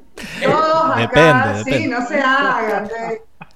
Hubiéramos estado todos ahí, dale. Bueno. sí, vos también, no te hagas. Yo que No, no se hagan. ya que lo comparamos con Katara, pasemos a hablar de Katara. De Katara también no- no- nos mostraron un personaje, una, algo que no habíamos visto hasta ahora, por lo menos. Que fue esto de que de que de repente era la, la patotera del grupo, ¿no? Fue y resolvió ahí. Eh, Sí, Defensora no, ahí in- instantáneamente estos tipos y lo- los, pibes hicieron los copados. Yo me encargo. Y va, chicos, disculpen ahí. Después los ve que están los dos congelados ahí, tiritando porque le, le- le sacó información a la fuerza, ¿no? Este, este otro lado de Katara que ya venía, ya se veía, se veía viendo que, que, era- que era brava, ¿no? Pero lo usa, lo usa de forma Eh. inteligente también. Porque no es que va a cagarlos a piña de entrada. O sea, usa esto de que todos suponen que es una mujer y no sabe pelear para ir y acercárseles y después amenazarlos. Después lo vemos de vuelta. Eh, Los tiene amenazados todo el capítulo. sí, sí. Sí, sí, sí. Eh, así que, claro, pero de vuelta, eso es lo único que nos muestran de Katara. Yo, la verdad, siento que nos mostraron más de Sokka que de Katara. Más allá de que Katara no queda como una boluda, como dicen ustedes, pero. Es, es el personaje así. Es, es boludo y al mismo tiempo inteligente. Sokka. No sé si, Fran, Sí, ya sí. Te, te desdolió lo, de la, lo del golpe que te metieron. Dar el golpe. Aviso, aviso que me han puesto la vacuna del COVID y, y me, me Uy, justo te encajó un bife en el brazo. Uh, Justo te encajó el bife. la AstraZeneca. uh, Creo que me está dando hasta fiebre, hermano. prepárate, prepárate. No. Toma, paracetamol y a la cama, eh. Paracetamol y a la cama. Prepárate porque te voltea. Me dijeron descansar y acá estoy, firme. Aguante el Sputnik. Viste. el Bueno, entonces, eh, ¿no tenías nada que acotar de Katara, Fran? No sé si estabas escuchando lo que decían. Sí, escuché, escuché. Se puso la 10, Katara. Se... ¿Cómo lo apuró a los chabones? Ah, y algo que, que me llamó la atención de Katara y de Sokka, ya que hablamos de esos dos personajes, es como Sokka eh, se hace el canchero frente a los chabones, así, que le dice tipo agua. Guagua. agua. me hizo me hizo pensar así en ellos como eh, no yo no, no soy racista yo vengo de familias que de piel oscura como los negros vieron que los negros se mueven así son flaquitos tienen extremidades largas así medio musculositos así Como que quiso tirar así. Claro. Claro, se movió ¿lo con swag. Sí, sí, sí. como un sí. basquetbolista de la NBA así que chan Sí, no importa nada. Sí, sí, sí. me pareció Pero lo más gracioso era que se, se subía al carro de la hermana, en el sentido de que ella era la que los iba a apurar y él era el, el típico que está atrás de las películas, ahí como repitiendo todo lo que dice la otra. Eh, pero, pero sí, de vuelta, no, no hubo mucho más protagonismo de ellos, era un capítulo mucho más eh, enfocado en Toph. Y bueno, el otro gran personaje que creo que también de- destaca un poco es el de la piedra. no sé si tienen algo que decir de, de la piedra. A la piedra ¿Por le gusta tener. A la piedra le gusta que hablen ¿qué de. mismo. Es Riquelme, boludo. A la, a, la, a la piedra le gusta que hablen de él en la sección. Con eso. como más Claro. No, yo creo que, yo creo que es la, es la representación del, del típico bruto, fuerza bruta y testosterona y nada más, ¿no? Eh, Sí, me, da, me esa impresión. ¿no? Y el ejemplo contrario a lo que había hecho Bumi, digamos, de decir escuchar, no, bueno, el tipo siempre iba a, la, a los Claro. bifes, puro El, chabón es el, es el típico eh, musculoso, testosterona pura que va y tira de frente, ¿viste? Así, a- de una. Eh, que fue casi como venció a, lo- a los demás, con fuerza bruta. prácticamente, porque al, al grandote, al primero que, que se enfrenta, la estaba pasando mal y de repente sacó una piedra, le tiró la piedra y lo levantó, así, fu- fuerza pura. Sí, y creo no, que no un usó inteligencia, que... no analizó nada. Sí, creo que es un personaje que reafirma también lo que decía Pablo, que, reafirma cómo se, se ha ido degradando el, o sea, ha ido mutando la tierra control, ¿no? Como ahora es un, Claro. es una- es un control mucho más agresivo, quizás pareciendo más Exacto. al estilo del fuego. Este, porque encima este tipo era muy bueno, o sea, si no venía Toff, eh, ganaba el tipo. que Yo creo que igual eh, lo, lo han usado muy bien como contraparte de lo que de lo que significa TOF, digamos, de lo que inspira, de cómo se mueve, de qué es lo que significa. Es como Mm. la, la contraparte opuesta al 100%, porque el tipo no escucha nada, el tipo tiraba piedras y ganaba por fuerza bruta, mientras TOF hacía todo lo contrario. Sí. Me parece que es eh, lo han usado como, como herramienta muy bueno para, para generar este contraste, para claro, para generar este contraste entre los dos estilos de pelea, digamos. Y era. Físicamente también. Y Sí, física, físicamente también, claro. gigante y todo es muy chiquita. Y, sí, o sea, ese gran contraste que hay y lo rápido que lo derrota, ¿viste? Y con un, es un movimiento muy sutil y lo empuja para afuera. Claro, eso iba a decir, como que la diferencia entre los movimientos, o sea, para ganarle al grandote, eh, la piedra tuvo que recurrir a su fuerza sobrehumana para re- tirar el pedazo de piso sobre el que estaba parado y sacarlo del cuadrilátero. Toff era como más eficiente y eso es lo que lo hace poderosa, más allá de que sea la definición de poderosa. Es Dale. Bucle, bucle, bucle. es Ahí poderosa en el sentido de que no tiene que tener todos los músculos que tiene este otro para tirarte para es como eficiente y efectiva en el sentido de que hace el mínimo movimiento. No quieres decir que es funcional y no es poderoso. Es que para mí son las dos cosas. No sé por qué vos decís que no es Mm. poderosa, porque tiene una debilidad. Bueno, lo- ya dije por qué no es poderoso. ¿Cuál sería la No estoy de definición de, poderosa? Para mí poderoso es que que puedas hacer cagar a tu enemigo, que puedas imponer tu poder ante tus y enemigos. lo, esto- lo hizo en- contra los ocho ahí. en el torneo. Pero, no en, la serie, no pero en la serie nadie es invicto. En la serie todos han tenemos tenemos a tres acróbatas enfrente que una tira fuego encima de ser acróbata, o sea que pues, no, no, te, te va a meter una patada en la nuca y encima te va a incinerar. Que- Claro, lo que pasa es que ya entiendo, entiendo por dónde vas. Estás pensando a ver de qué le va a servir al grupo tener a Toff contra Zula, ¿no? Ah, Por eso estás yendo. Eh, eh, o totalmente, sí, contra quién es la batalla, o sea, Por- ¿quién, por quiénes ahora- son los que pueden llegar a ensuciar los planes de Ank de, llegar al Señor del Fuego. Por eso, por lo que hemos visto hasta ganarle, Y ahora, aprender los elementos que le faltan. por lo que hemos visto hasta ahora, Toff es mucho más poderosa que, que Azula en el sentido de, de que Azula sí o ¿qué sí no, tiene no, que bueno, estar- pero- tiene que bueno, estar pero- parada en el suelo. Y si está parada en el suelo, Toff la hunde, Toff le mete un piedrazo. O sea, más allá de que la otra es acróbata y no le va a se ser fácil. Se va, se va. Uh, se fue. Y es Bueno, inteligente. ¿Cómo es? No, pero por lo menos, pará, pero sí pues, tenés que admitir, Lucas, que el capítulo por lo menos te muestra que tiene herramientas. Sí, Claro, Pero porque no, no, que no tiene podés herramientas. juzgarla por lo que puede Pero ser. porque- Todavía no nos han eh, visto, pero no, porque no se cae Maduro de que es un un capítulo para la chabona, pero no que la chabona. No, no, no, estoy totalmente en desacuerdo. Bueno, vamos a ver cómo, Bueno, cómo va- sigue va- eh, ¿Cómo sigue? evolucionando el sea, capítulo. Es lo mismo, pero pará, igual lo sigo sosteniendo por más de lo que de cómo avance la serie y cómo lo muestra. A ver, mientras mientras le den una escenita de tierra así como la que tiene ahí y que es a donde ella puede hacer la diferencia, va a hacer la diferencia. Ahora, en condiciones normales le pasa algo muy parecido a Qatar. Qatar es una No. cuando estamos en el norte, cuando estamos en el sur y Qatar es otra cuando va con la cantimplora bajo el agua. Son totalmente Para mí- en cuanto a poder. Nada que ver, porque mientras estén parados en el suelo, Toff va a ser poderosa. Eso te Claro, lo la, la aseguro. diferencia, la diferencia entre, entre Qatar y, y Toff que estás hablando es que está bien, agua no, no- con- con- está escaseando, pero la tierra está en todos lados. A menos que estés en un barco en el medio del mar. Pero Claro, a menos que te- exacto, mientras no estemos en el reino tierra caminando, va a ser potente. Claro.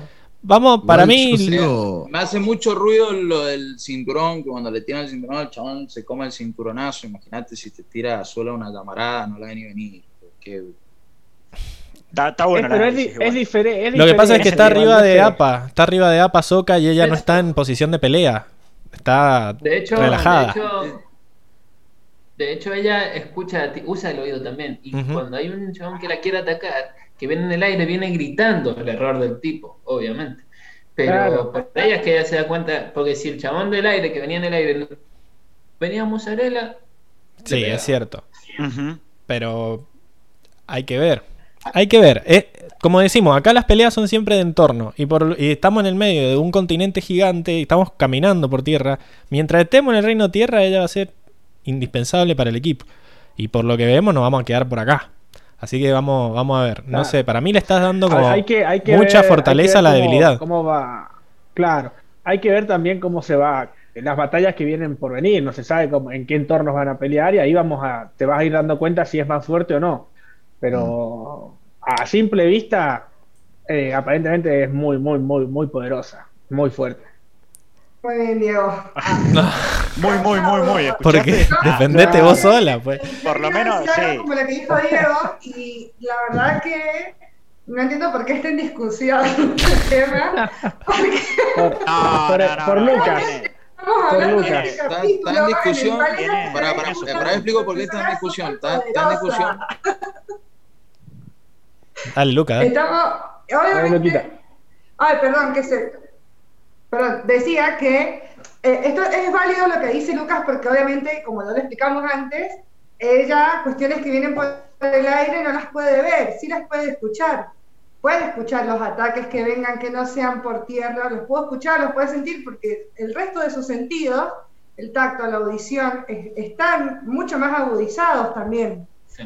Eh, a- yo creo que en un combate contra Zula también eh, sería como algo, algo power, algo potente, y yo creo que se puede parar bien, pero No, no. si hablamos de lo que estamos de lo que estamos hablando ahora y del capítulo que vimos, la chavana se va al carajo, o sea, no es que no, si estamos hablando de lo, de, de lo que vimos oh, de, de este capítulo. Es más, la inteligencia se ve, se ve que en el capítulo del que estamos tratando, que ella tiene carácter, que ella tiene decisión y que ella es muy inteligente y que la inteligencia, la inteligencia es una de sus mejores armas, de sus mayores armas, Y arma, porque sabe cómo usar su, su poder. y arma una nube de polvo. Claro. Yo creo que lo podemos, lo podemos resumir en que es una maestra tierra poderosa. O sea, solo del lado tierra, porque cada, cada maestro de su elemento. O sea, ya vimos como Ang. Está bien el contexto, que no se lo esperaba, pero vimos como Ang la derrotó muy fácil. Si se enfrenta a maestros tierra, yo creo que es uno de los mejores maestros tierra que hemos visto. El capítulo nos muestra eso.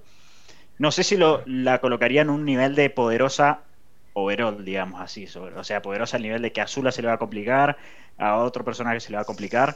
Es una maestra tierra poderosa. Para- ¿Mm? Sí, para mí también. Yo creo que hasta ahí llegamos bien. Yo creo que para mí Lucas le ha dado mucha importancia a la escena del final del, del cinturón, que fue un chiste. Eh, lo de Ang sí es una debilidad clara, pero es el único. Es el único maestro aire que existe y no va a ser así. Y Yo me Azula. imagino lo mismo que le hace Hank haciéndolo a Azula con una damarada. Y pero Azula está parada en el Ang- piso. Y mientras esté parada en el Claro. piso y no huele, Toff la va a Hank detener. también estaba parado en el piso, ¿eh? Pero- pero es un maestro aire. para llegar al lugar, pero estaba parado en el piso.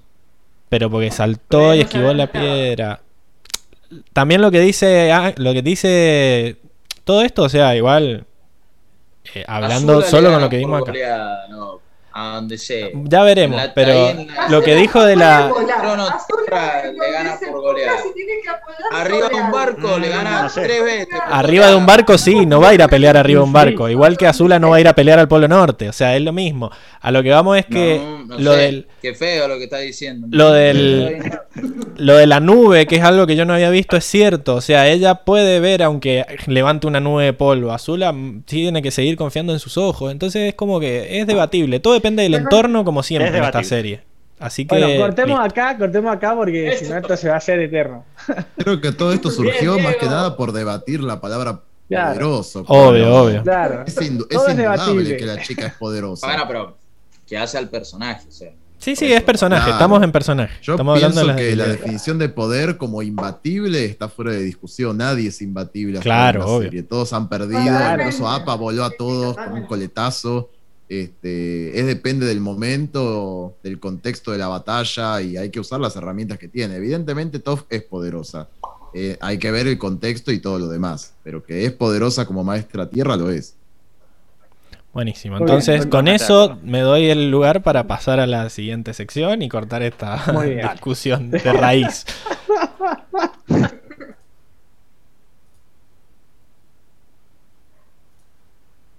Y ahora no encuentro la cortina. Ahí está. Ah, no me quieren censurar.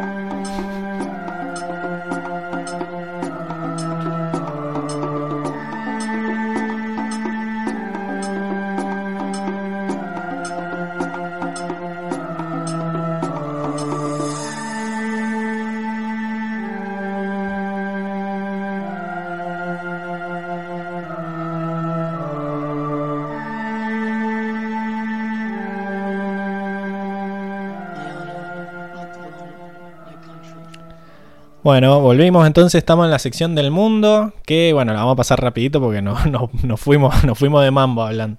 Están ahí los dos, los del fondo, por favor, los del fondo ahí, concéntrense. Vamos, vamos con la- las imágenes.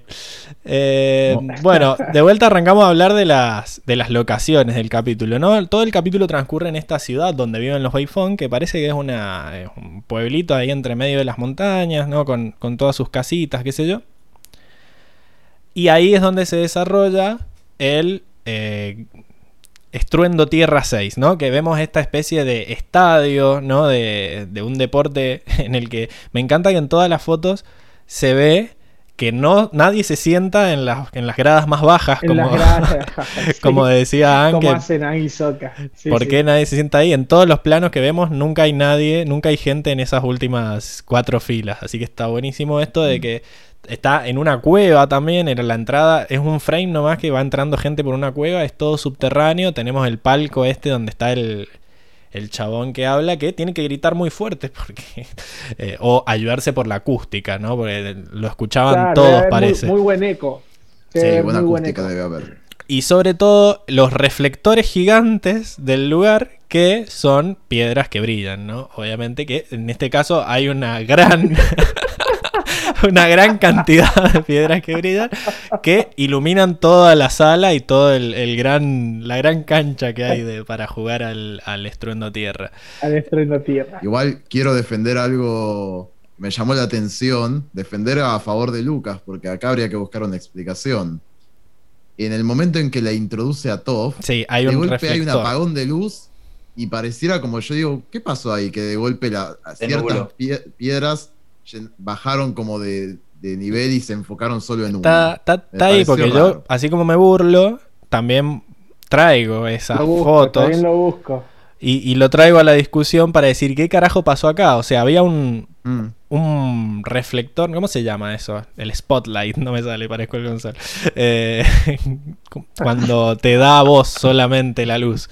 Le está dando al que habla nomás y de alguna manera taparon todas las otras luces que se ven como más blanquitas. No sé si es que con tierra las taparon, no sé qué onda.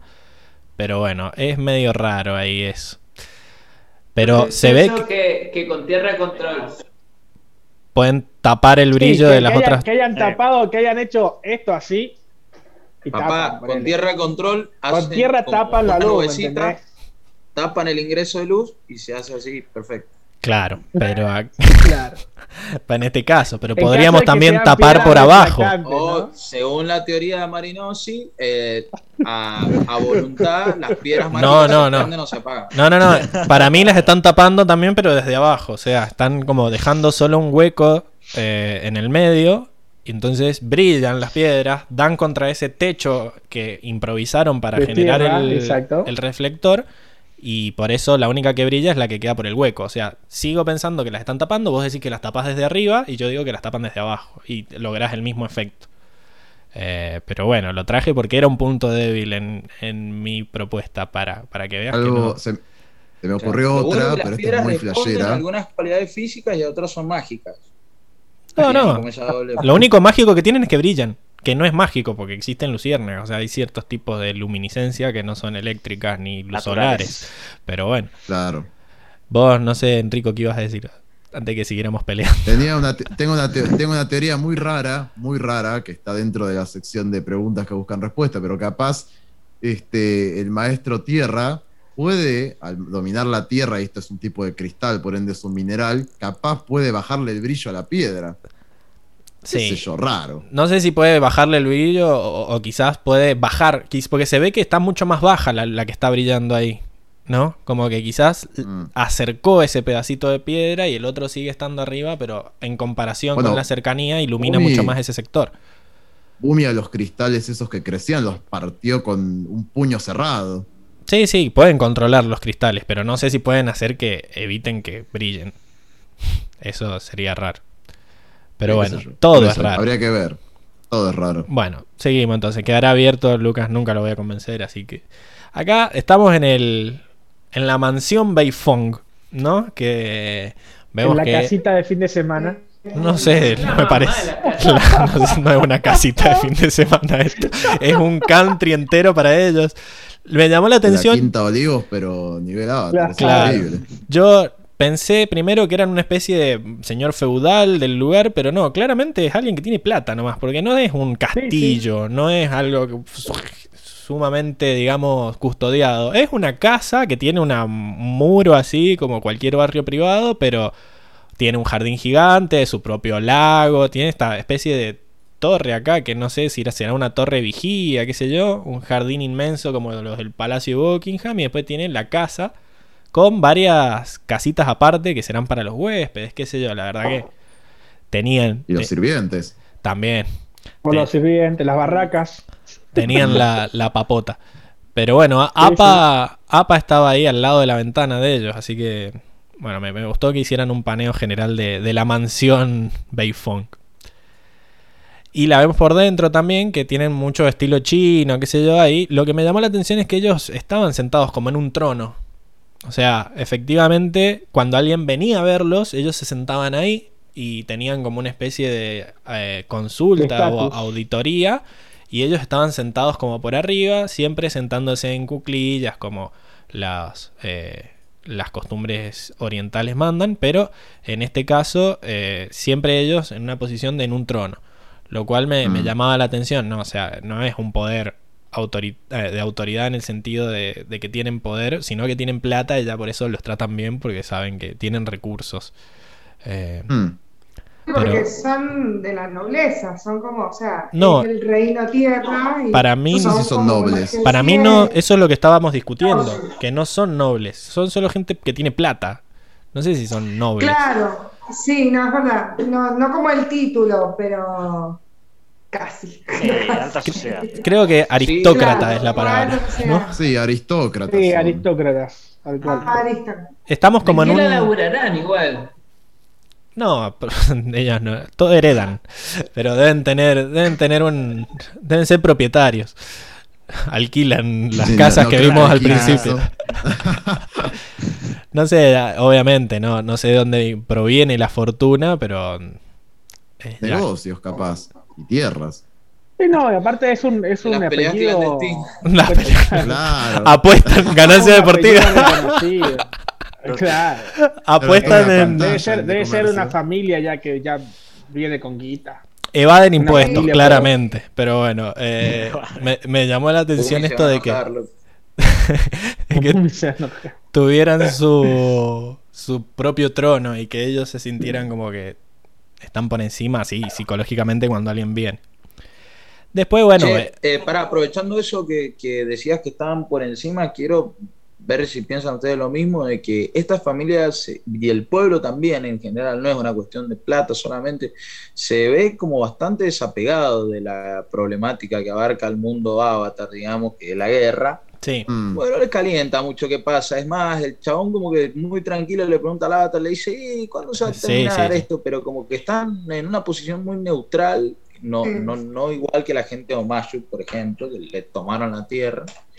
Sí, como que se ve que están en una posición superior en la que, o sea, si se está como acá se está prendiendo fuego el país, la gente de, de alta gama dice, no, bueno, no sé, o sea, siempre pueden negociar. La, la, Toff también le dice, no es problema mío la guerra, o sea, es como una situación en la que eh, creo que es más una si- cuestión de si clase. no Lo que pasa- que de la ciudad.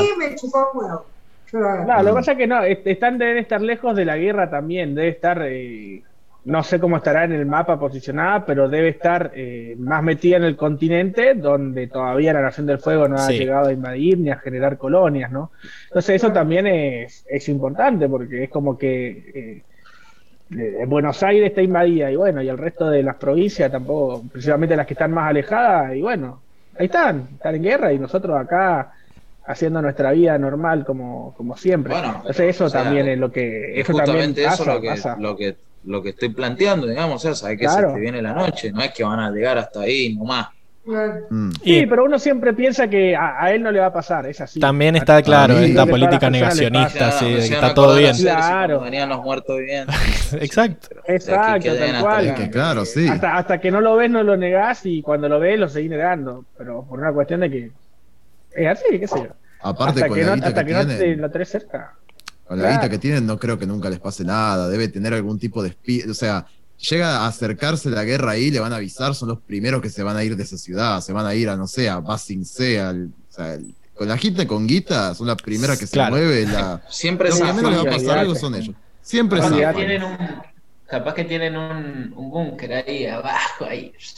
Claro. Claro.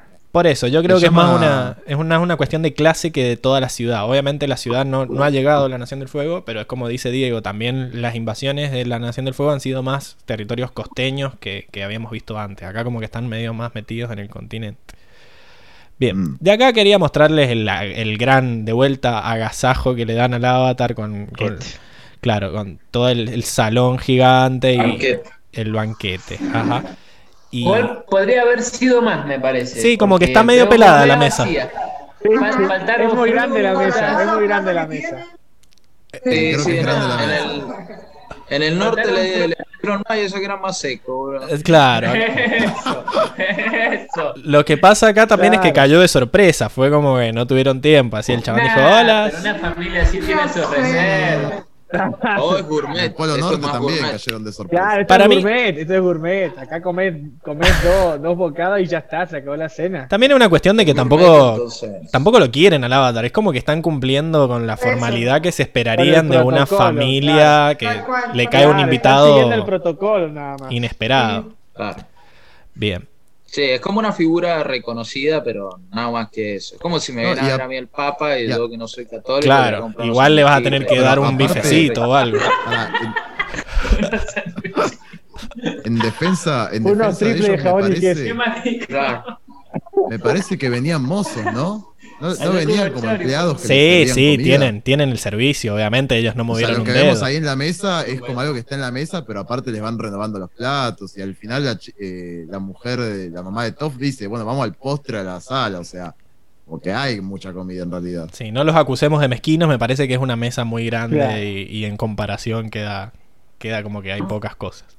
Claro, vos fijate los frames donde están cerca, tienen muchas cosas en, Sí, sí. cerca de las manos, digamos. Está opulento. Sí, sí, sí. Bueno, le está entrando con ganas aparte. acá vemos la, Canta, país.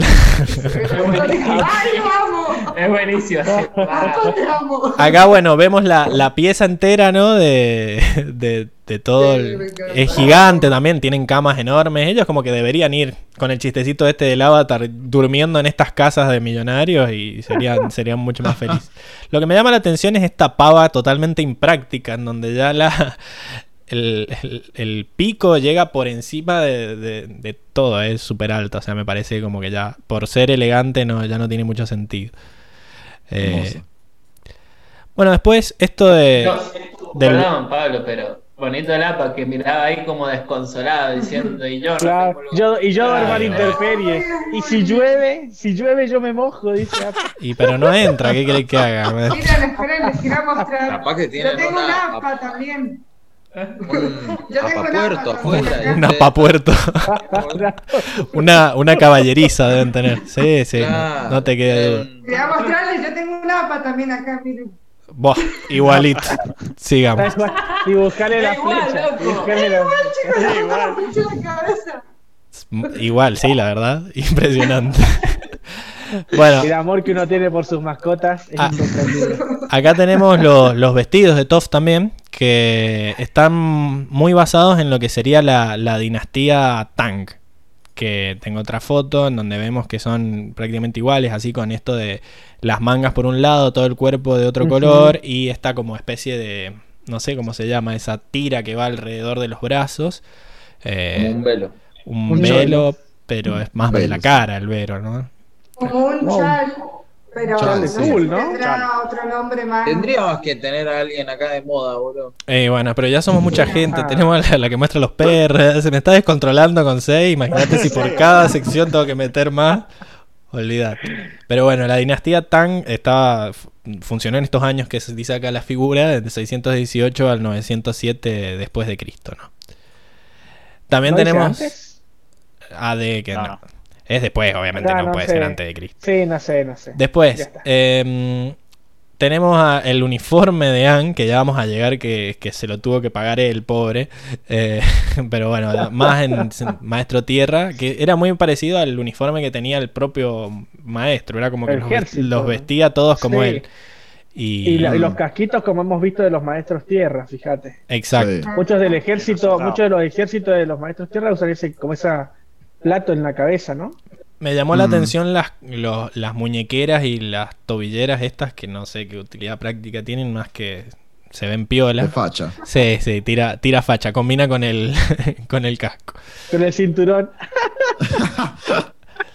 Y bueno, llegamos claramente a los personajes estos que son obviamente un- una parodia o una referencia a lo que sería eh, La lucha libre. la lucha libre. Es más, en inglés se llama Earth Rumble y hay directamente una competencia de la WWE que se llama Royal Rumble, o sea, es una referencia directa. Eh, y Mm. son Sí, este, sí, estos tipos de lucha libre de Estados Unidos que son muy parecidos a lo que sería acá 100% lucha, una cosa así que es obviamente totalmente falsa y en donde los mismos peleadores como que tienen personajes y uno es un ruso y el otro es un ex soldado y el otro es un chofer de colectivo, ¿no? Y, y como que todos tienen estas, estas personalidades extravagantes y se inventan estas eh, como historias entre ellos. Y las rivalidades. Y se nota que es un personaje, incluso Katara se da cuenta, che, ¿es ciega de verdad o es un personaje? Y bueno, y acá Mm. teníamos a nuestro, y sean, como siempre, cada vez que meten un grupo, se concentran en ponerle sus características a cada uno. Tenemos el, el Super Saiyajin de tierra este que decía Luca, que lo vimos al final, porque al principio contra la piedra no peleó. de payaso. Ajá. Tener una máscara. Eso después- era lo que le quería preguntar, que ese no, ese no, no participa del torneo, no sale en el torneo. No, Ese no, justo ese día de Tenía un asado. faltó. Después tenemos al, al grandote, que su poder es que como que es demasiado grande y puede mover directamente el piso. Chipo.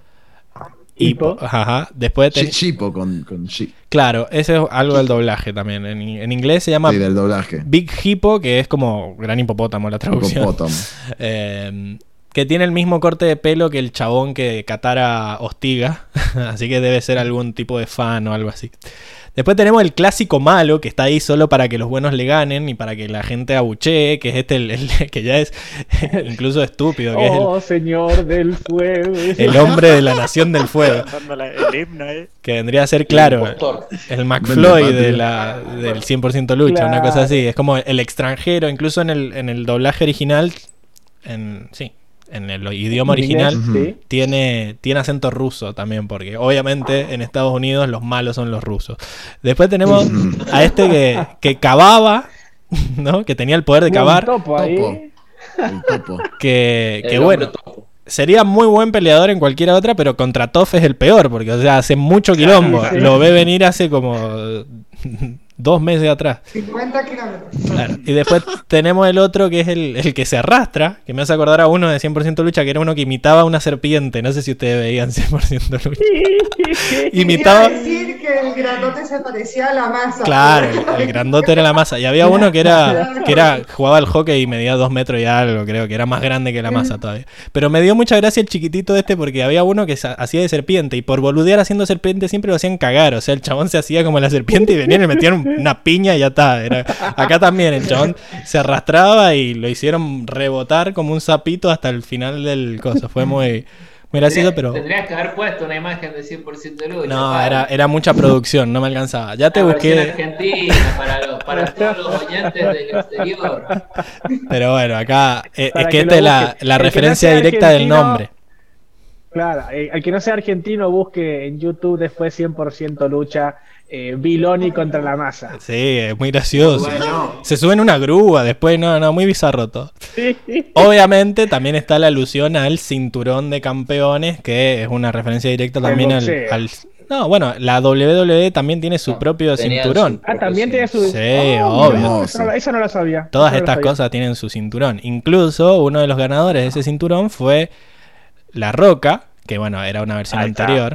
Era un cameo. Que bueno, aunque no lo crean, ¿eh? este es La Roca, antes de todos los esteroides y todo lo que se inyectó y todo, era como así, era muy parecido a la piedra. Obviamente, la piedra Sí, es sí. una clara parodia de La Roca, ¿no? sí, sí. Incluso en inglés no es The Rock, es The Boulder. O sea que han hecho muy bien ahí los de los de la traducción en español latino al ponerle la piedra, porque era, era un, La piedra. era una parodia. En el español de España le pusieron la roca y cagaron el chiste.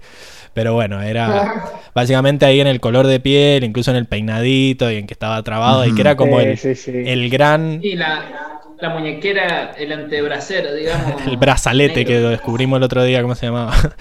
Em, pero sí, eh, era claramente una referencia, incluso en, cuando él era luchador también hablaba así como en tercera persona. Así que está, está la, No la Tal, sabes. tal cual. la No referencia esa. Bien, y después pasamos a las clásicas de escritura, en donde acá tenemos el folleto de la Academia del Maestro Gu. Y dice que la Academia Tierra Control del Maestro Gu es la mejor escuela de todo el país. Garantizado que todo lo enseñado se aprenderá. Y después del otro lado está la, la promoción, que viene con el cupón, que dice, la primera lección es gratuita. Solo necesitas comprar un uniforme de alta calidad. No, o sea, como que para entrar a la lección gratuita tenías que comprarte el uniforme que, que veíamos que han... Es increíble. El, el tipo este era un, era un crack, ¿eh? Ganaba, pero Señor ganaba, ganaba. Sí, sí, es un genio. Seguro que el, uniforme se lo compraban a él, obviamente. Así que... Obvio, De Obviamente. hecho, obviamente. de hecho, bueno, era el personaje que me había tocado. Lástima que lo pasamos, no importa. Y porque te pero- pusiste a boludear con la vacuna, ya está, me No, fui. nada que ver, nada que ver. Porque hubo un debate muy largo. Pero la cosa es que este chabón al último le dicen, eh, ustedes son muy distintos, cuando ahí mencionaba a Luca en el resumen, pero yo sé que persiguen un mismo objetivo y muestra la plata, así el dinero, como que le interesaba la plata, nomás la guita. Sí, sí. Además Bueno, era, bueno, supuestamente sí, era el claro. mejor maestro tierra y después cuando tuvo que ir a, a pelear contra los otros para que le volvieran, se hizo el boludo, nada, sí, se fue con Top, Claro. nos vemos. Se quedó, se, se Cagón. quedó sentado mientras Top peleaba ahí. Un cagón cualquiera. Cagó. No, fue- no, no esperaba de Enrico esa palabra, pero sí, sí. Es, la palabra que lo describe. Muy bien, Enrico. Le Claro. salió, Chico, un cagón. le salió del Sí, alma. bueno. Dijo, bueno, nosotros vamos a observar. Está- Claro. Estaba dentro de mis datos curiosos, digo. no, no, y me extraña también que el padre no haya dicho nada, tipo, hijo de puta, andaba a pelear con mi hija, no sé. Te que- pago, Mi boludo. plata no vale. Claro, mi plata no vale. Yo te Claro. pago. Y vos le enseñabas a ella, y vos le enseñabas a ella, debe pensar. Tiene suscripción premium. Claro, ¿Hace cuánto te estoy pagando el sueldo? boludo? ¿para qué la, la suscripción diamante al pedo? Pero Claro. Porque me, voy a olvidar, me voy a olvidar porque lo, lo vengo queriendo decir desde el capítulo pasado y me olvidé. Un, un detalle que, que capaz se mencionó antes, pero creo que les dieron, tienen mucha guita ahora ellos. Creo que cuando se fueron de Sí. la tribu Agua del Norte les deben haber dado mucha guita. Les dieron porque en el plata de capítulo agua. pasado, cuando- exacto, pero mucha guita Claro. les deben haber dado. Porque en el capítulo pasado dijeron, la fianza no es un problema y dijo, bueno, no sabía que no iban a aceptar esta guita. y ahora el uniforme. hay- hay- ahora el uniforme, el bolsito, es como que de golpe tienen guita y la pueden Es usar verdad. tranquilamente. Pero igual, igual garronean hospedaje y almuerzos y cenas, o sea, cuando Eso sí. la tienen que seguir Pero haciendo. Que tienen guita tranca ahora. Sí, no, no. como en ese Claro. capítulo, ¿cuál fue? El de la tormenta, que no El de la para tormenta, comprar no una, un peso. una sandía chota, Sí, bueno, no. acá tampoco. No van a ir a, a trabajar. a rolete. Bien, después tenemos la, la entrada de la academia, que básicamente dice la famosa academia del maestro Tierra, el maestro Yu. Y bueno, la nota de rescate de Toph, que decía exactamente lo que decía Katara. Si deseas ver viva a tu hija, traer 500 barras de oro a la arena. Firma de Boulder, la piedra, perdón, y Shinfu. Así que Hermoso. eso. Después volvemos al, al clásico eh, ¿cómo se llamaba este? Jabalí volador. Jabalí no, vamos, volador. no vamos a tener sección de animales, pero hay un par de cositas sobre El los animales. chachingo, ¿no? el chachingo es el logo de una cervecería de acá. Muy parecido. Posta, hermoso. Pero no, obviamente parecido, no es un- no tiene alas. ¿O sí? ¿Tiene alas? No, es un chancho ¿Qué, nomás. Qué cervecería, Pablo? No, no voy a decir marca porque no nos pagan, pero la No, verdad. Chach, Chach, Tenías que. Chachalgo. deberías tener un, un pitido. Chachongo, vamos a decirle. no sé si estará en otros lugares. Pero bueno, a mí igual lo que me llamó la atención de esta, ¿Cuál? bueno, ya está, Fran, volví a ver el podcast. Chachongo o, chach- o, o le daré chochingo, no sé, pero bueno, es parecido. Eh, la cosa es que algo que me llamó la atención es que me hace acordar mucho a lo que vimos en Game of Thrones de que cada familia tenía em- su emblema, ¿no? Acá tenemos esto de que es el, el coso volador, pero ahora que lo pienso también es la primera vez que vemos una familia, una familia con su apellido. Hasta ahora nadie tenía apellido. Eran todos con Mm. su nombre y qué sé yo, o sea, acá son los primeros los Beifong y ya son como un clan, ¿no? Es como que también un poco empieza a ver como una el, familia, tiene una familia reconocida. El Que debe surgimiento con el dinero, me imagino, ¿no? el surgimiento de los Mm. apellidos, ¿no? Porque uno no, no nacieron de la nada los apellidos. Fue esta manía de querer recordar quiénes eran tus antepasados y decirle a todo el mundo que el González es porque, mirá, yo soy el que desciende de Gonzalo y así con todos los apellidos en español. Y acá se está como, estamos en esa época, ¿no? En donde están empezando a aparecer esto de, de los clanes y los apellidos y, y los, y los nombres que las identifican, ¿no? Me llamó mucho la atención eso. Claro, es verdad, sí. ninguno tiene apellido. Nadie. Porque Zuko, incluso que el, el- el hijo del Señor del Fuego es Zuko. Es el príncipe Y El Zuko. Señor del Fuego es Osai. Y se acabó. Claro, y Osai es Osai y Azula es Azula, claro, mirá, es verdad. Datazo. Detallazo. Bien, después Un acá datazo. Estás. Tenemos el esto de que habíamos dicho antes cuando aparecieron los, los topos tejones de que nadie los había domado. Y bueno, se nos cae la teoría a la mierda porque acá lo La estamos, teoría, sí. los están usando de, de servi- servicio Don comunitario. Barredora es quien yo soy. Claro, Don Barreda. Me hizo acordar también a las maquinitas que pasan en los partidos de hockey sobre hielo para limar el, Sí, para. el hielo y que quede... Ajá. Acá es parecido, es como que va pasando y el chabón subido arriba, un crack. Así que bueno, vuelven los, los tejones topo. Y bueno, y también como nota de que existen las hormigas en este mundo y Toff las puede ver, Ang todavía las, las está buscando ahí. No sé si hormigas comunes, ¿no? hormigas comunes no, no le hicieron, dijeron hormigas nomás, quizás son hormigas toro o hormigas ballena, pero no, no le hicieron lo suficientemente zoom. Así que bueno, eso, no sé si tienen algo más que mostrar, de algo más que mencionar de esta sección. No, de animales no. No, no, eh, estamos en el mundo. no sé, no, no hubo ah, sección de estamos en el mundo. Sí, ah, sí. No, no, no. No, no, no. Yo no tengo nada. Bueno, entonces pasamos a la siguiente. Veamos.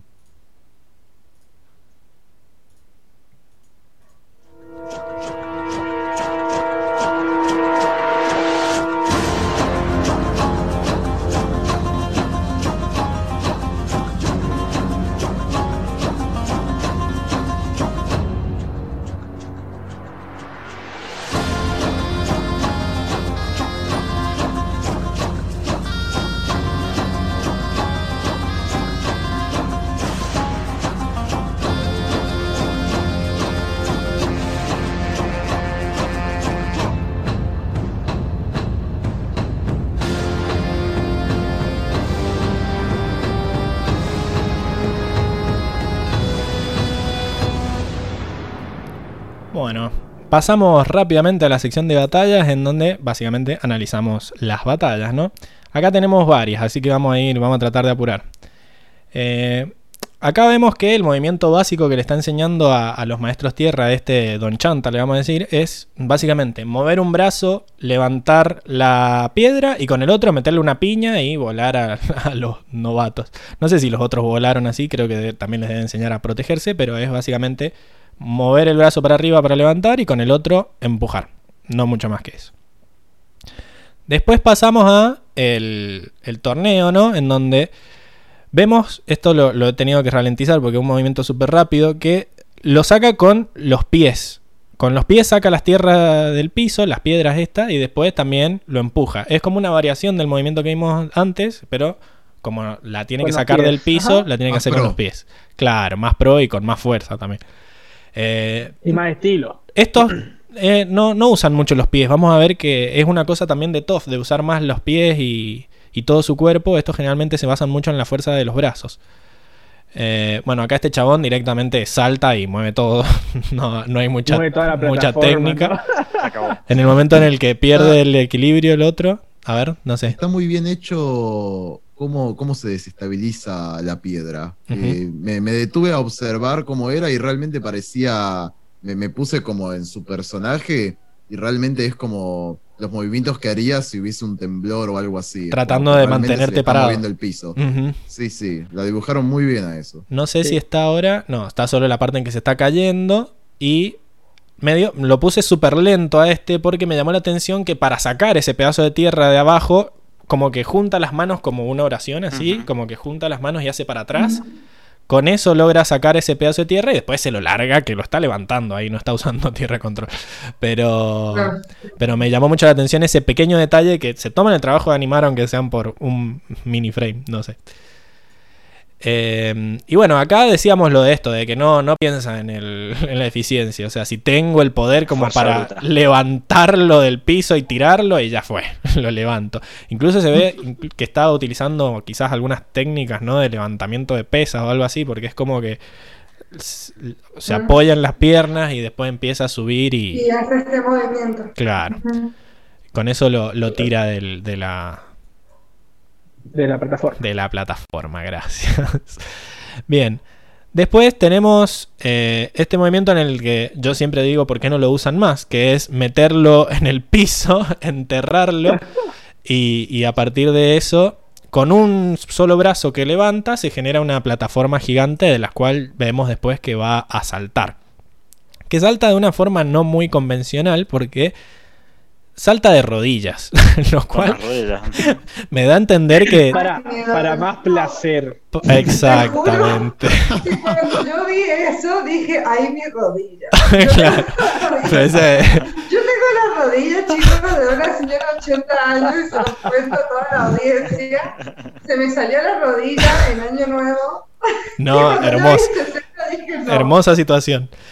Pero Sí, no, cuando vi eso dije, ay, me dolió. acá tiene rodillas fuertes, pero también nos da a entender que tiene Sí, alguna forma de, de emblandecer la tierra en ese sector antes de caer, porque si no, no tendría sentido Sí. elegir por Sí, propia voluntad caer de rodillas. Claro. No, aparte, aparte vimos a los chicos estos, los que estaban en la academia, que golpeaban la, Sí, como que golpeaban la tierra, entonces como que debe ser que sí. tenés forma de ablandar la tierra. Y bueno, y lograba, Claro.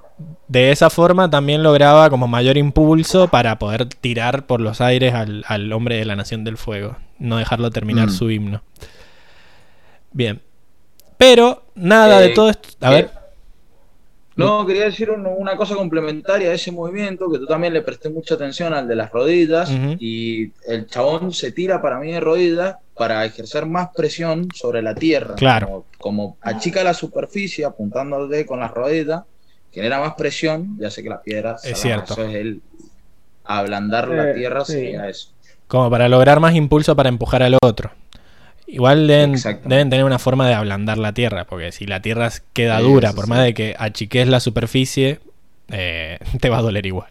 Sí, te rompes toda la, toda la rodilla. Y más de la altura que se largó. Eso, pero Sí, sí, para, para, para lograr mayor empuje, digamos, lo hace.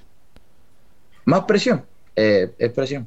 Perfecto. No lo querés decir presión. Presión. Es como si no me te acordaba. taco en la playa. Te pones taco en la playa, se entierra más. No es que se ablanda la arena, la arena es lo mismo. Pero esto no es arena, esto no es arena, es tierra. Bueno, pero se comporta de la misma forma. No, no sé.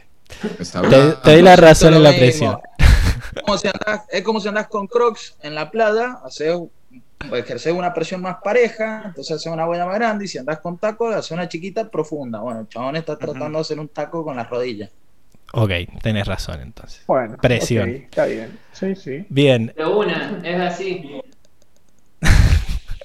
vamos al de... Bueno, nada de esto importa, ni la fuerza, ni los movimientos, ni los músculos, ni la presión que hace, porque eh, Toph le termina ganando escuchando a dónde va a ir el Y movimiento. anticipando. Y anticipándose. Cada momento. Impecable ese movimiento de Cómo todo. me dolió eso. Increíble. Sí, sí, sí. Está hecho para que te duelas.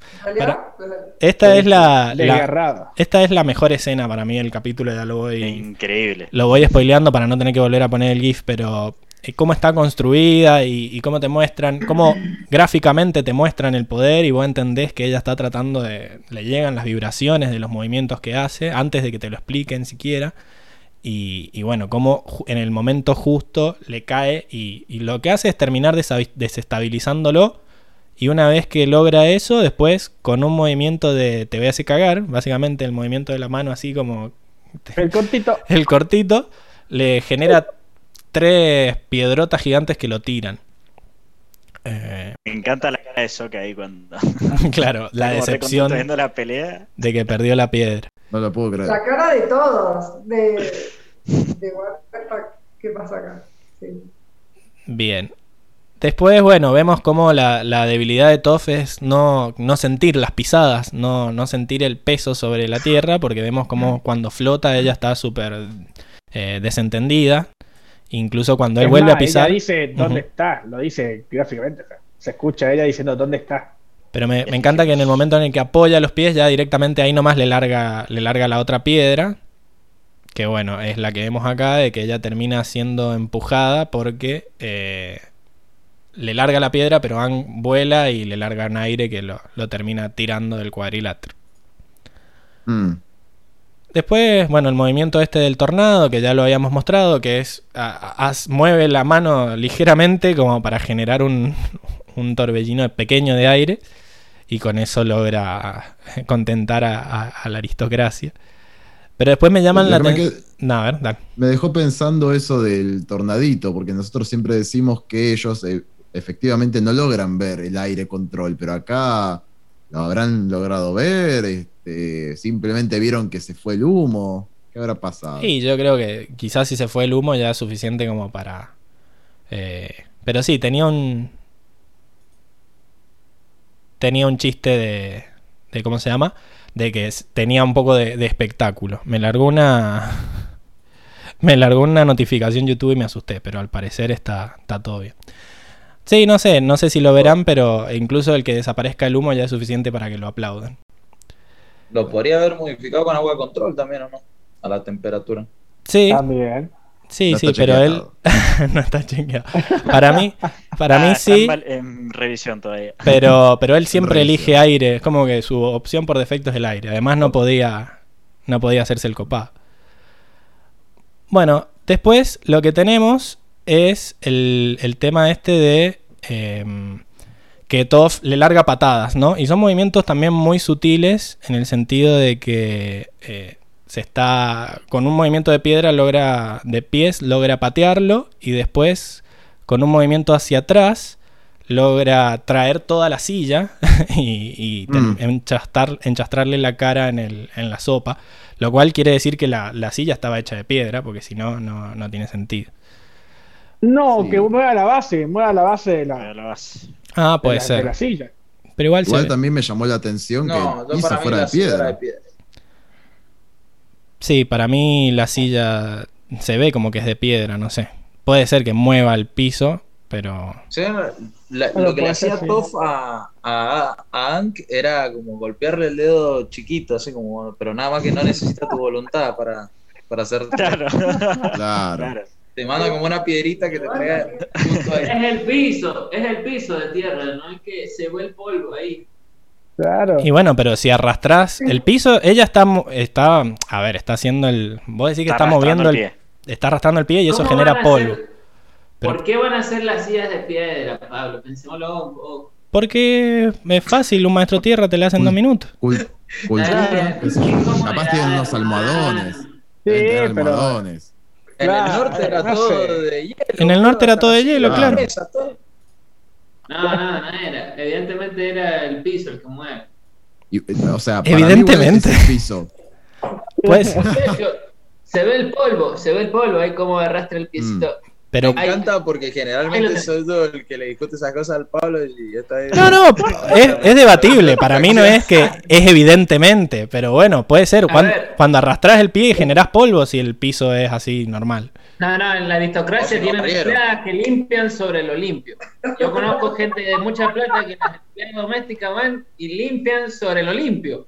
O sea, eso, si tienen polvo ahí no son de la aristocracia. No, no, eso es tierra. Bueno, está bien, Fran. Todo Tu, todo ímpetu me convenció, Igual- qué sé yo, no, no tengo tanta ganas de Yo decir dudo. eso.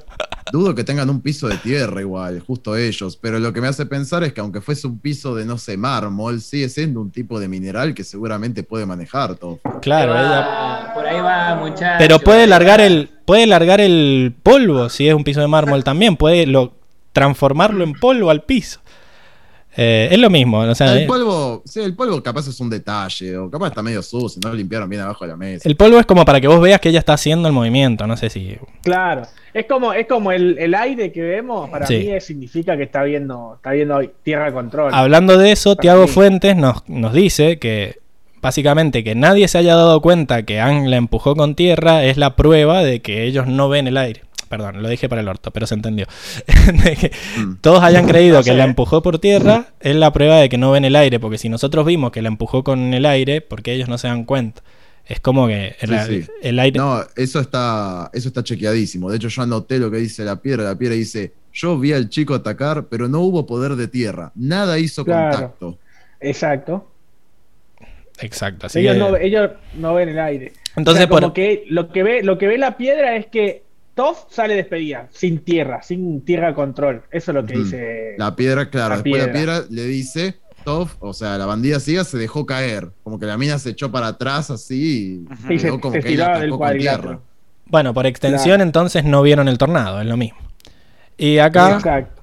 Acá, eh, bueno, cuando ya se cansan de que lo estén cagando a patadas o que le metan la cara en la sopa, hace el estornudo y bueno, terminan pagando todos, no solo Toff, pero también es un movimiento el de maestro aire. yo y la vieja. Sí, la vieja, encima me encanta que ni se inmuta ella, es como que te- se queda en personaje siempre.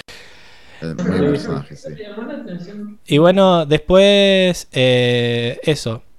Vamos a la pelea final con Toff, en donde genera este, esta nube de polvo, que la genera en realidad destruyendo el piso y empujando a todos para atrás. Pero me llamó la atención el movimiento, que es como que ella se, se empuja, no, se, se encoge, se encoge y, y genera como una implosión hacia abajo, ¿no? Tiene un poco que ver también con esto de como que se achica, se hace bolita, con lo que decía Lucas recién, como que achica la superficie y con eso aplica más presión sobre la, sobre la tierra.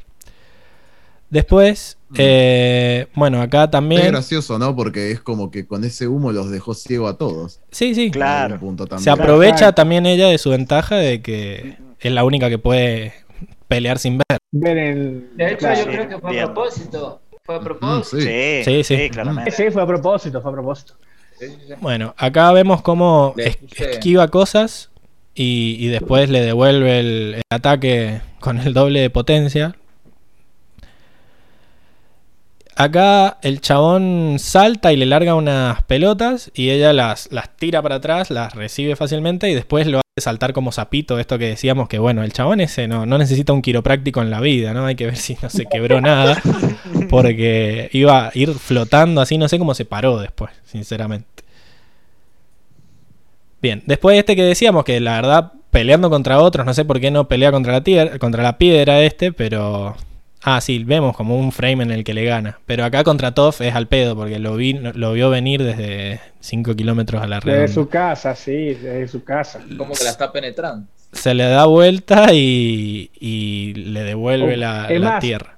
Es más, es, es gracioso ver el frame como cómo lo, cómo lo tira, cómo lo saca del cuadrilátero, Sí. porque lo tira así diagonal y lo tira por, por el costado. Por O sea, el lo tira hueco. por bajo tierra, digamos. Por el hueco que generó Claro. él, digamos. Exacto, le tira, lo empuja recto y termina cayendo. La habilidad, no la habilidad del chabón es muy bueno, pero justo contra todo. Es- Claro. Está No, nerfeado. hermano. Y bueno, y acá no mostré cuando lo gira, porque nos lo corté mal, soy un estúpido, pero lo que quería mostrarle era esto que decía Fran más temprano de que mueve la oreja. Eh, in- indicándonos que al que viene gritando por el aire lo, lo siente donde está porque lo está, lo está escuchando. O sea, hace un Porque está mínimo, gritando, claro. mínimo movimiento de oreja y ahí ese.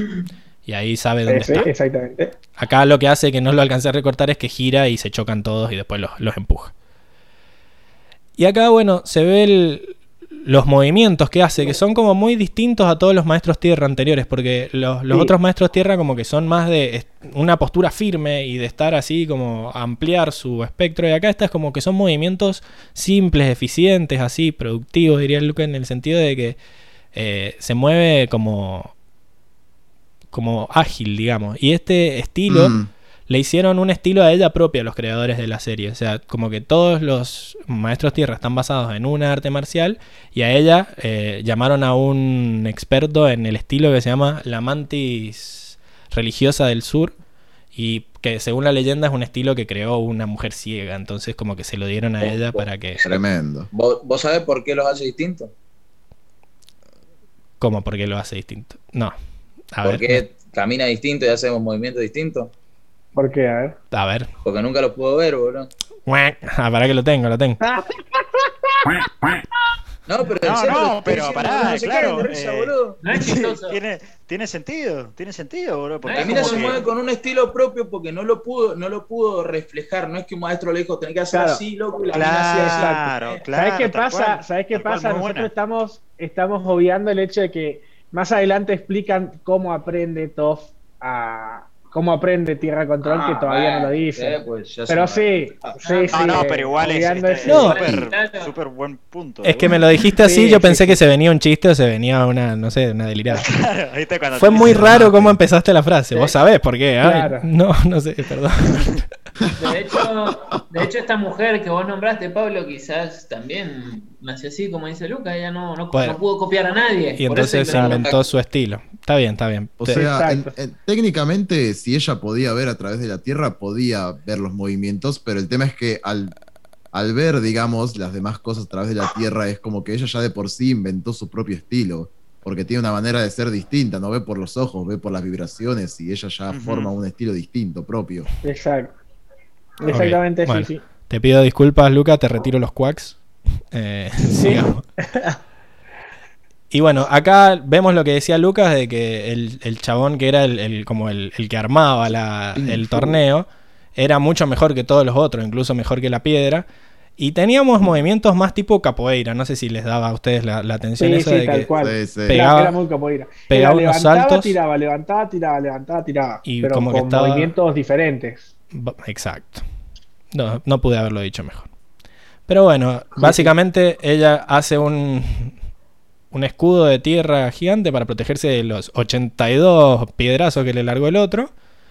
Y de vuelta vemos este movimiento así súper efi- efectivo, que es que le larga la mitad del escudo con solo una mano, ¿no? Le hace este movimiento así como para adelante.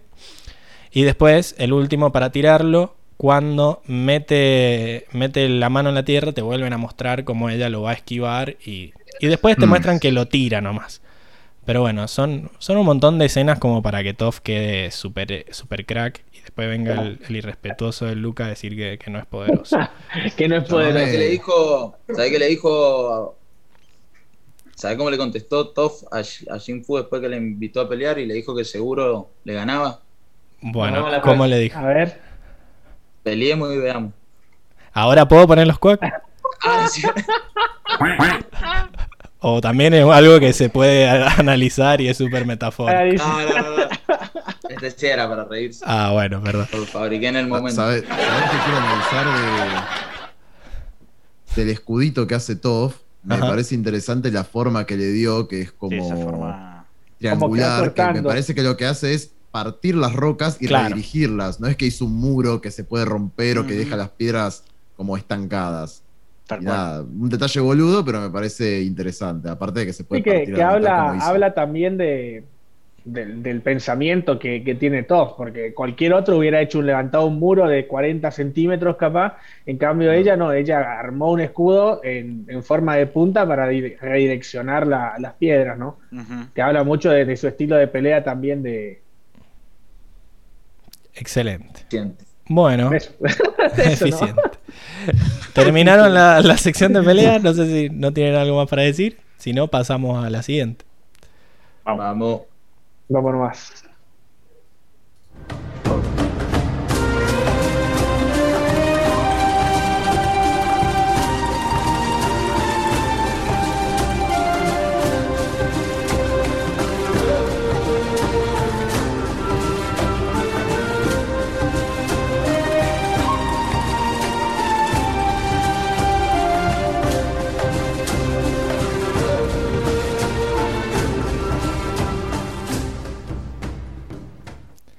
Bien, y estamos en la sección de traducciones, en donde generalmente hablamos de los pedos que se mandan los, los doblajistas al tratar de traducir el capítulo, pero en este caso se han portado bien. Ha estado muy Ah, bien el equipo de, traducción, son poquitas cosas las que tengo, pero en todas las atinaron, así que hoy ni Guido ni, ni Homero enojado. Vamos con la- las pocas traducciones que hay, que la primera se deben haber dado cuenta que era un- una metida del doblaje, que es la isla de Atino, ¿no? Que era A ti no te importa, ese chiste me lo, me lo han hecho, pero cambiado, ¿no? Sí, sí, sí, es muy bueno. En, el, en inglés lo que dice es It's the island of Narnia, Narnia Business, que es como... en- no es... No es de tu incumbencia, No ¿no? es de tu incumbencia, Hermoso. pero me encantó que importa. le dieron la latinada y además le pusieron un nombre que era como de isla, la isla de Atino puede ser una isla, qué sé yo, acá en inglés era como más, sonaba chino, noña, no sé, como más así. Pero bueno, lo tradujeron bien y le pusieron, a mí me, a mí me hizo reír porque no me acordaba que le decían eso, pero para mí es un que bien, ¿no? Sí, sí, una, una buena traducción. Sí, sí. Bien, después la otra es que cuando Soka le cae el señor de la Nación del Fuego al lado, le dice, la piedra lo hizo morder el polvo. Y en inglés era súper complicada la, la frase, le dice, The boulder knows how to put the heart in the dirt. Heart es como doler o herir, y dirt es tierra o polvo. Y acá esa es una frase super hecha que quiere decir como trabajar duro en, en el campo o en la tierra, ¿no? Entonces es como que era un doble sentido porque era una frase hecha, pero además tenía las palabras doler y tierra y era como de... Estaban hablando de que la piedra le había pegado a alguien con tierra. Entonces era un Mm. chiste como medio curvo como lo tradujeron y me parece que salieron muy bien porque le dijo, lo hizo morder el polvo y le metieron lo de polvo de tierra, así que eh, está, está bastante bien la traducción. Era dificilísima además, así que vamos No, con el que que son, bien. son esas cosas ya de la traducción que para mí no la pueden tomar literal porque quedarían mal. Sí, son ¿por qué? frases, Porque son frases la- que son de la- chistes de, de Estados Unidos. Son frases sajonas que se entienden así y que en español no tendrían sentido. Habría que reversionarlas. Así que. Sí, pero más allá de bien. eso, con- mantuvieron el significado de que es que estuviera asociado a la tierra, ¿no? Porque dijeron polvo, dirt, Ujú. es más o menos lo mismo. Así que lo, Claro. los, los supieron sacar muy bien. Y la última es que, eh, ¿cómo le dice Stoff a Ang? ¿Cuál es el apodo que le pone? Pies ligeros. Pies ligeros. Pero ella lo dice cuando ve que es- camina despacito, cuando ve que camina como liviano, y después se lo dice como apodo cuando vuelve a entrar a la casa. Eso fue también una ocurrencia de los traductores, porque en inglés la primera vez le dice, tenés pies muy ligeros, parece una bailarina, pero después cuando llega a su casa le dice twinkle toes, que es eh, la traducción directa sería como dedos de pies centellantes o dedos de pie como brillantes, como que largan chispitas. Eh, obviamente tratando de herir la masculinidad de Ang, incluso Soka le dice no, no. Eh, Sí, no. sí. Pero bueno, es como súper largo la traducción en español y, y creo que hicieron bien en volver a retomar que ella le había dicho que tenía pies ligeros y ya ponérselo como pies ligeros, como apodo y Como manteniendo apodo. la, Mm. la lógica. Así que, de vuelta, qué bien. Sí, sí. Qué bien. No puedo creer, eh, esto debe ser mufa que no se hayan mandado ningún pedo, pero, pero bueno, hasta ahora la conexión sigue bien. parte, hay una parte que a mí me da mucha risa, que no sabía dónde encajarla, en la bolsa de gatos, en la parte graciosa, no sé, pero eh, creo que en la traducción también va, porque cuando se presentan todos los luchadores, cuando, cuando aparecen Soka y demás, antes de que Toph entre a pelear, Sí. hay una parte cuando aparece Shippo, el grandote, Sí. que en inglés parece ser que habla, es como que habla, pero en realidad en inglés no le pusieron nada. Es En como raro, subtítulos. como que eso lo tienen como un error. Y acá eh, los traductores decidieron ponerle algo, pero dijeron, queda raro que no diga nada. Claro, y, pues. el Shippo dice, ah, ¿qué pasa? Mirando para un costado y "No, muchas gracias, pero no tiene nada que ver. Sí, es cierto, se nota que. Es cierto que yo lo veo con subtítulos para ver las traducciones y en esa parte, como que habló en español y en inglés no dijo nada, así que fue como, bueno, digamos algo. Quizás no estaba en el guion. que ¿eh? bien, ponele un que bien, por eso me dio risa. Bueno, Está a pedido del Sí, público. lo merece. Emil, A, a pedido del staff. Pedido bien, del, bien. staff. Tenemos. ¿ves? Si lo piden amablemente, no fue muy amable. Sí, es- eso siempre. Bueno, pasamos a la A mí no me siguiente. cosas. ¿Ah? No, no, nada. Ah, viste, vos hablas cuando no te Tiró, Lo tiró por abajo de la mesa. Como el profesor cagón. Sigamos entonces a la siguiente y última sección. Vamos, vamos, vamos. Vamos. No, eso no era.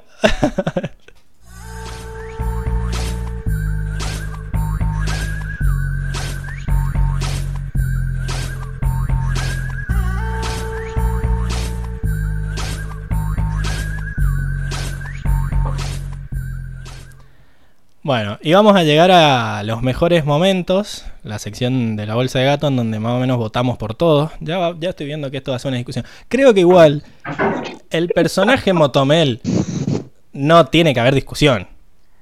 A ver. No hace falta votar. ¿Alguien- No. ¿alguien no le Yo quiere dar la moto a Toff por alguna extraña razón? No. Estamos. Voto. Lucas, ¿no? Lucas, no. ¿Alguna, ¿Ninguna objeción? No, no, yo siempre dije que es, es fundamental y es importantísima y discutí lo que para mí no era, pero nunca, no le quito importancia. Está muy bien. Ah. Fran. Sí, sí. Entonces, bueno, personaje. Motomel, que sea un peligro, puede hacer que tenga chofer, que la, se pague un chofer, pero vaya en la moto, o si no, como en la de los picapiedras. Claro, como la de los picapiedras, que había patas. Bien, Eh, después pasamos a el momento gracioso, que acá, bueno, no sé. ¿Quién Hay quiere, muchos. ¿Quién quiere arrancar? Hay muchos, pero bueno, no sé, recién... No, yo, yo, quiero, yo quiero arrancar porque me, me dio, Yo voy me dio segundo. Dale. me dio mucha gracia el este, que es cuando están leyendo la carta de que los secuestraron y No. dice, y agarra a Soke y dice, no puedo creerlo. Y dice, tengo el autógrafo de la piedra. Me pareció increíble. Pero recién, o sea, igual está bien, es muy gracioso el chiste, pero recién lo usaron como para bardear a Soca, pobre. O sea, No, no, no, no. Yo lo que bardeo es que se haya usado como alivio cómico durante todo el capítulo en vez de usar una buena construcción de su personaje. Y más allá de eso, eh, como digo, el exceso de alivio cómico, más algún que otro chiste medio bobo. Pero digo, este me causó gracia. Una cosa no quita la otra.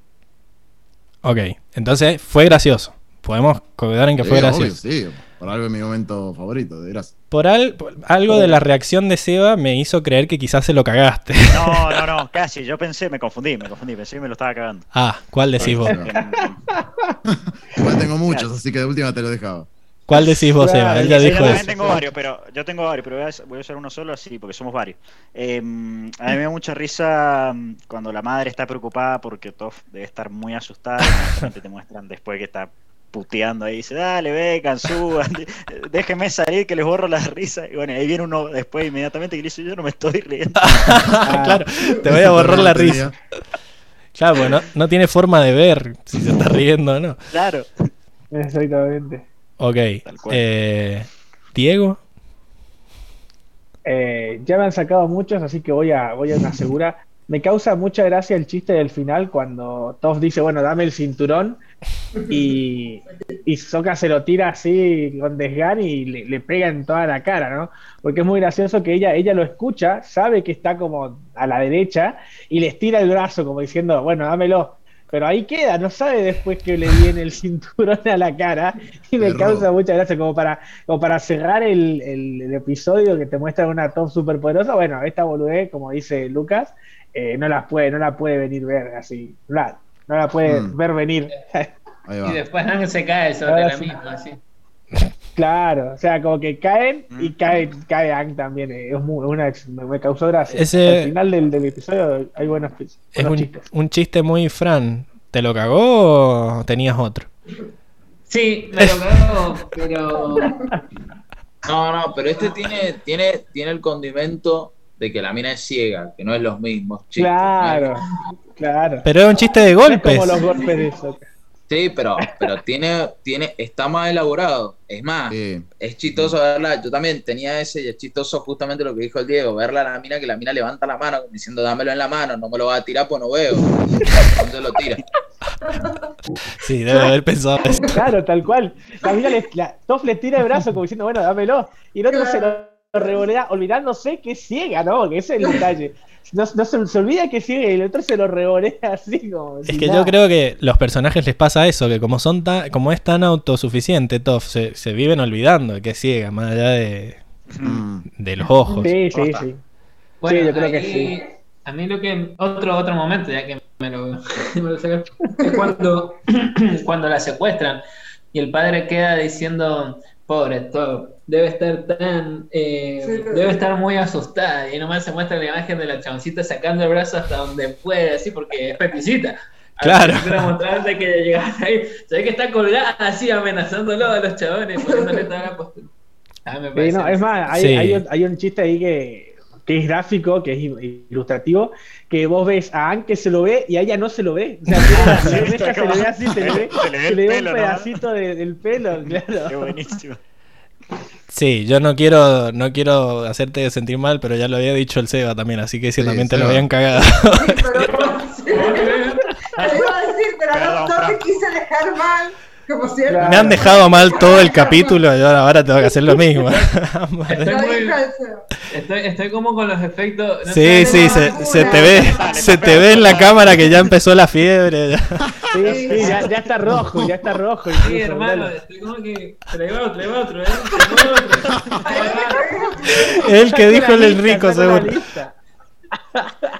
Bueno, le iba a decir que cuando, cuando le viene y le dice la roca, ¿cómo se llama el, el que dirige la arena de los combates? Se me fue. Shinfu. Eh, Shinfu. Eh, pues, nadie engaña a Shinfu y golpea como con toda la fuerza y caen las piedras y se le cae en el pie. Bueno, ese sí, ese sí es de... Eso lo.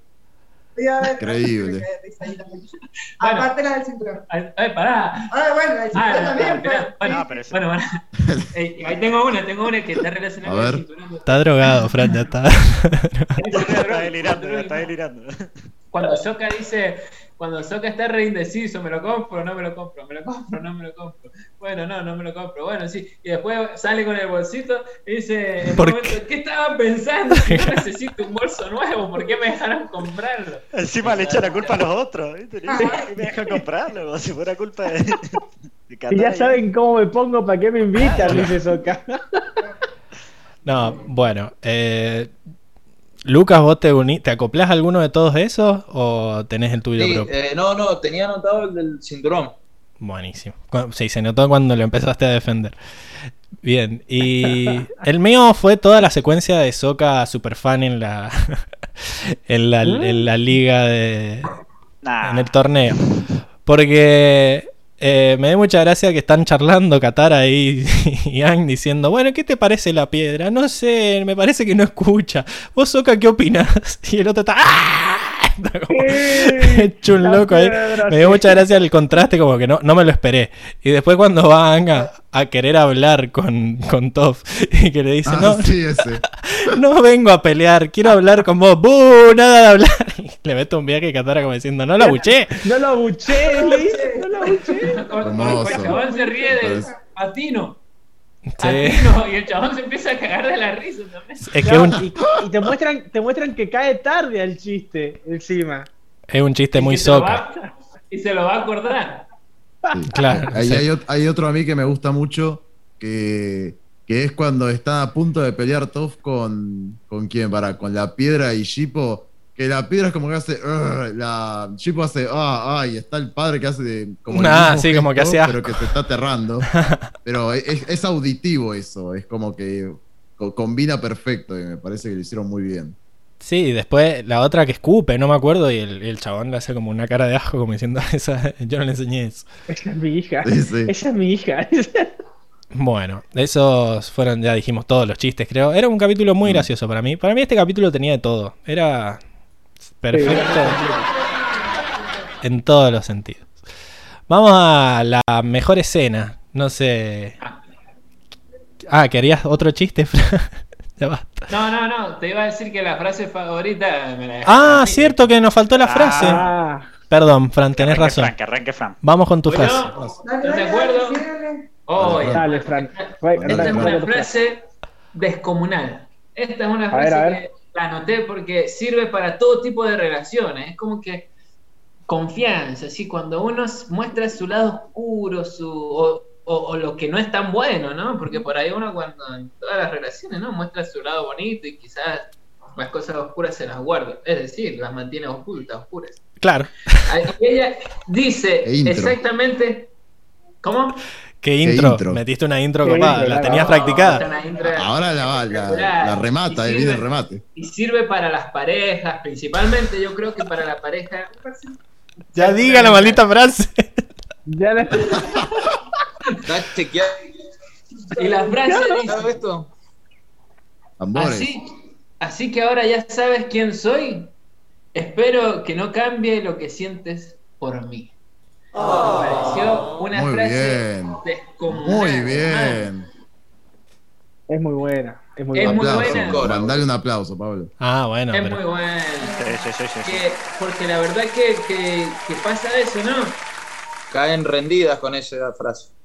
Bueno, sí, si es que uno se muestra, muestra todo, ¿no? Ok. ¿Alguien más tenía esa frase y Fran se la cagó o tienen las propias? Sí, no, que a, a mí se me rescapó esa frase y la verdad es increíble, Fran. Sí, Muy sí, también se me pasó. Yo no anoté ninguna frase, imagínate. O sea, Yo me olvidé de la no, sección. no- Me pasó eso Yo que me la estaba salteando. una- Sí, sí. No, no, no hay, no hay una frase así que destaque en este episodio, me parece. Fuera de la bueno, de Frank, esa, que esa, no, esa, se me había pasado, ¿no? Sí, Muy sí, bien. Se me había pasado. Yo no encontré ninguna frase así destacable. Mm. Yo tengo una, una. Es que parecería una escena, pero me gustó. Tipo, me gustó cómo está construida lo que dicen. Es cuando Ang le dice, ¿quieres venir con nosotros? Y ella dice, sí. Ustedes pueden ir a donde quieran. Nadie les dice qué hacer. Esa es la vida. Solo que no es mi vida. Esa era mi Y frase. aparte- Muy bien. Bueno, bueno. Muy buena. Es muy buena frase, es verdad. Sí. Sí. Sí, yo a mí me gusta eh, la, la escena final, que ya bueno, la vamos a poner ya directamente live para que quede. Em, que es cuando está Toph ahí. Cuando el padre le está diciendo, ¿no? Que es, eh, es ciega y es chiquita y es frágil y es todo, como decía Lucas, que le faltó. le- no le faltó Mm. nombrar nada. Y ella al final dice. eh, Sí, Puedo. como que ella- le dice, ella no, no los puede ayudar. Eh, y ella dice, sí puedo. Y ya con eso ahí se nota un momento en el que deja, como Mm. que rechaza eh, lo que el padre tiene pensado para ella. Sí, yo anoté, anoté la frase literal, que me- me- e- es dura, porque dice, mi hija está ciega, ella es ciega, pequeña, indefensa y frágil, frágil. ella no puede ayudarlos. Claro, o sea, igual está ahí al lado tuyo, tampoco para que lo digas así. O sea, Claro. Sí, Claro, sí, pero- como si ella no estuviera, Todo o sea, como si no la voy a herir con lo que voy a decir. o sea, Claro. La desacreditó totalmente. totalmente. Bueno, eh, perdón, perdón muchachos, que sea tan redundante, pero eh, tiene algo que ver con lo que decía Diego al principio. Esto cuando los padres tienen cierta exigencia o expectativas con los hijos. Y antes de la frase que yo dije, ella le dice al padre, eh, papá, a mí me encanta luchar y ser un- una maestra tierra, y soy realmente buena para esto. Sé que te mantuvo esto en, esto en secreto, le dicen. Y después cuando le dice un par de cosas más y le dice, así que ahora que ya sabes quién soy, espero que no cambies lo que sientes por mí. Y, y- Ah, y- bueno, y más, de- y más fuerte, más fuerte lo que le responde el padre, que le dice, no, no cambia lo que yo siento por vos. Incluso ahora te voy a poner más atención, te voy a poner más guardias, te voy a... Guardias. claro, como, Exacto, como o que él sea- siente que esa es la forma de amar a la hija y en realidad no. Exacto. Mantenerla Dándole- cuidada, entre comillas, ¿no? Y, y haciendo mención, quiero hacer mención a la música, porque viene una música medio esperanzadora, muy elevándose, de golpe silencio, y el padre remata como que no sirvió de nada todo Mm, esto. no sé, mm. Se cae todo. Sí. Impresionante. Bueno, entonces esas fueron las, las frases del capítulo. Vamos a la, a la mejor escena, que bueno, creo que vos, Enrico, tenías esa, esa misma escena como mejor, ¿no? La de- Tenía, tenía, esa era como una de las, tipo, de las dos que tenía, que me, encanta cómo ella le tira el brazo para un costado, pero si no la otra que me gusta en realidad, con la que me quedo, a ver, el capítulo está lleno de excelentes momentos. Yo elegí uno porque eh, hay un montón en realidad, pero me gusta mucho cuando le, el padre de Toph les abre el cofre de oro y ellos se miran de reojo y ponen una música así como medio de suspenso que me encanta. Medio. Eh, como que- medio turbina, como que se va a repicar, es un pacto mafioso. Este, me, me gustó mucho esa escena como está construida, de pocos Sí, segundos. Y el, cómo cierran, cierran el plano en el ojo, ¿no? Y cómo te muestran uno Y solo cómo se miran entre ellos dos. y se miran como diciendo, Sí, sí. ahí ahí lo que me pasó con esa escena también es como que dije, che, el padre, ¿qué- o sea, eh, está contratando al que acababa de secuestrar a su hija, le había dejado la carta y dice, che, dame plata o, o- o no, tengo a tu hija. y después lo termina contratando. Sí, y además creyendo que el avatar le secuestró a la hija cuando es claro que la chabona se ha ido porque Mm. quería. O sea, le dice. Claro. Aparte, Sí, fíjense que dice, quiero que hagan lo que sea necesario. Acá de vuelta nos mostramos a la aristocracia y le chupa un huevo que sea el avatar. Si tenés que romperle un brazo a celo, tráeme a mi hija de vuelta. La guerra puede Sí, esperar. sí, tal cual. Ah, tal yo cual, lo miro así, cual. demonizando un poco al padre y a su clase, pero no, bueno. no, es que sí, me a mí me parece un asco el padre, todo el personaje. Eh, por más de que él cree que la quiere, a la hija, qué sé yo, es cualquiera. Y más, eh, porque le sigue quitando mérito, le, si- le sigue quitando entidad como una persona. O sea, le dice, Mm. la chabona sí, le abrió su corazón y le dijo, me voy a ir con ellos. Y, y él le dice, no, no, te va a quedar encerrada. Y después cuando desaparece mágicamente, la secuestraron. ¿Qué le han hecho a mi hijita? Es como, bueno, sos un, pelo- sos un pelotudo, hermano, ¿qué crees que te diga? Sí, ya está, ahí termina. Así que, Sí, sí, tal cual. bueno, no sé quién, qué, cuál otro, qué otra escena tienen. Mm, Yo- Ahí yo, yo tengo, yo tengo la escena. Si Bueno, puedo. vamos con ¿Alguien Lucas, que habló primero. Lucas. La- Lucas. Es cortito lo mío. Me encantó la, la tormenta de arena. Yo le puse así, tormenta de arena. La tormenta de arena que Nube fue cuando, polvo, creo que cuando sería. crea la nube esa para... Exactamente. Ahí. Mm. Bien. Como cuando viene una tormenta sí, de arena en, Sí, sí. en el. Claro, porque se va Está bueno, moviendo. sí. Se va moviendo y va cubriendo toda la... Todo el... Toda la arena. La verdad. cancha, le digo. La arena sería. La, la plataforma. No es cancha, es arena, tenés razón. Eh, bien, o el, o el cuadrilátero también, el, el ring. El ring. También, sí, el el ring. ring. de combate. Es Bueno, ahora sí vas vos, Diego. dale. Bien. A mí no, a mí eh, la, todas las escenas donde se ve esa especie de sonar que tiene que tiene Stoff me encantan. Cómo están diseñadas y cómo te dejan ver, cómo te explican sin explicarte cómo es que ella ve. Es impresionante.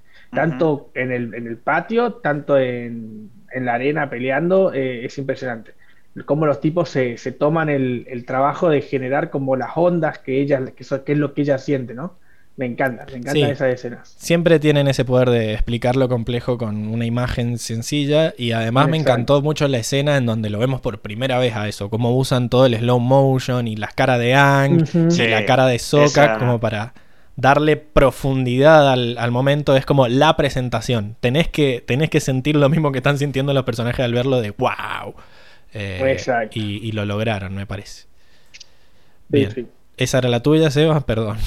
Eh, sí, no, no, iba a elegir esa y también para completar un poco también, o sea, es sublime cómo termina esa pelea. Uno se imagina y dice, bueno, se van a tirar unas rocas, ¿viste? Van a estar peleando un rato, lo derrotan dos segundos, te muestran esa cámara lenta cómo lo desestabiliza, le saca la postura y lo saca del ring. Es buenísima esa escena, me encantó. Claro, en dos patadas, como easy peasy. Le, jeje, le faltó que le Ajá. dije. Rapidísimo, Claro. es como, ¡buah!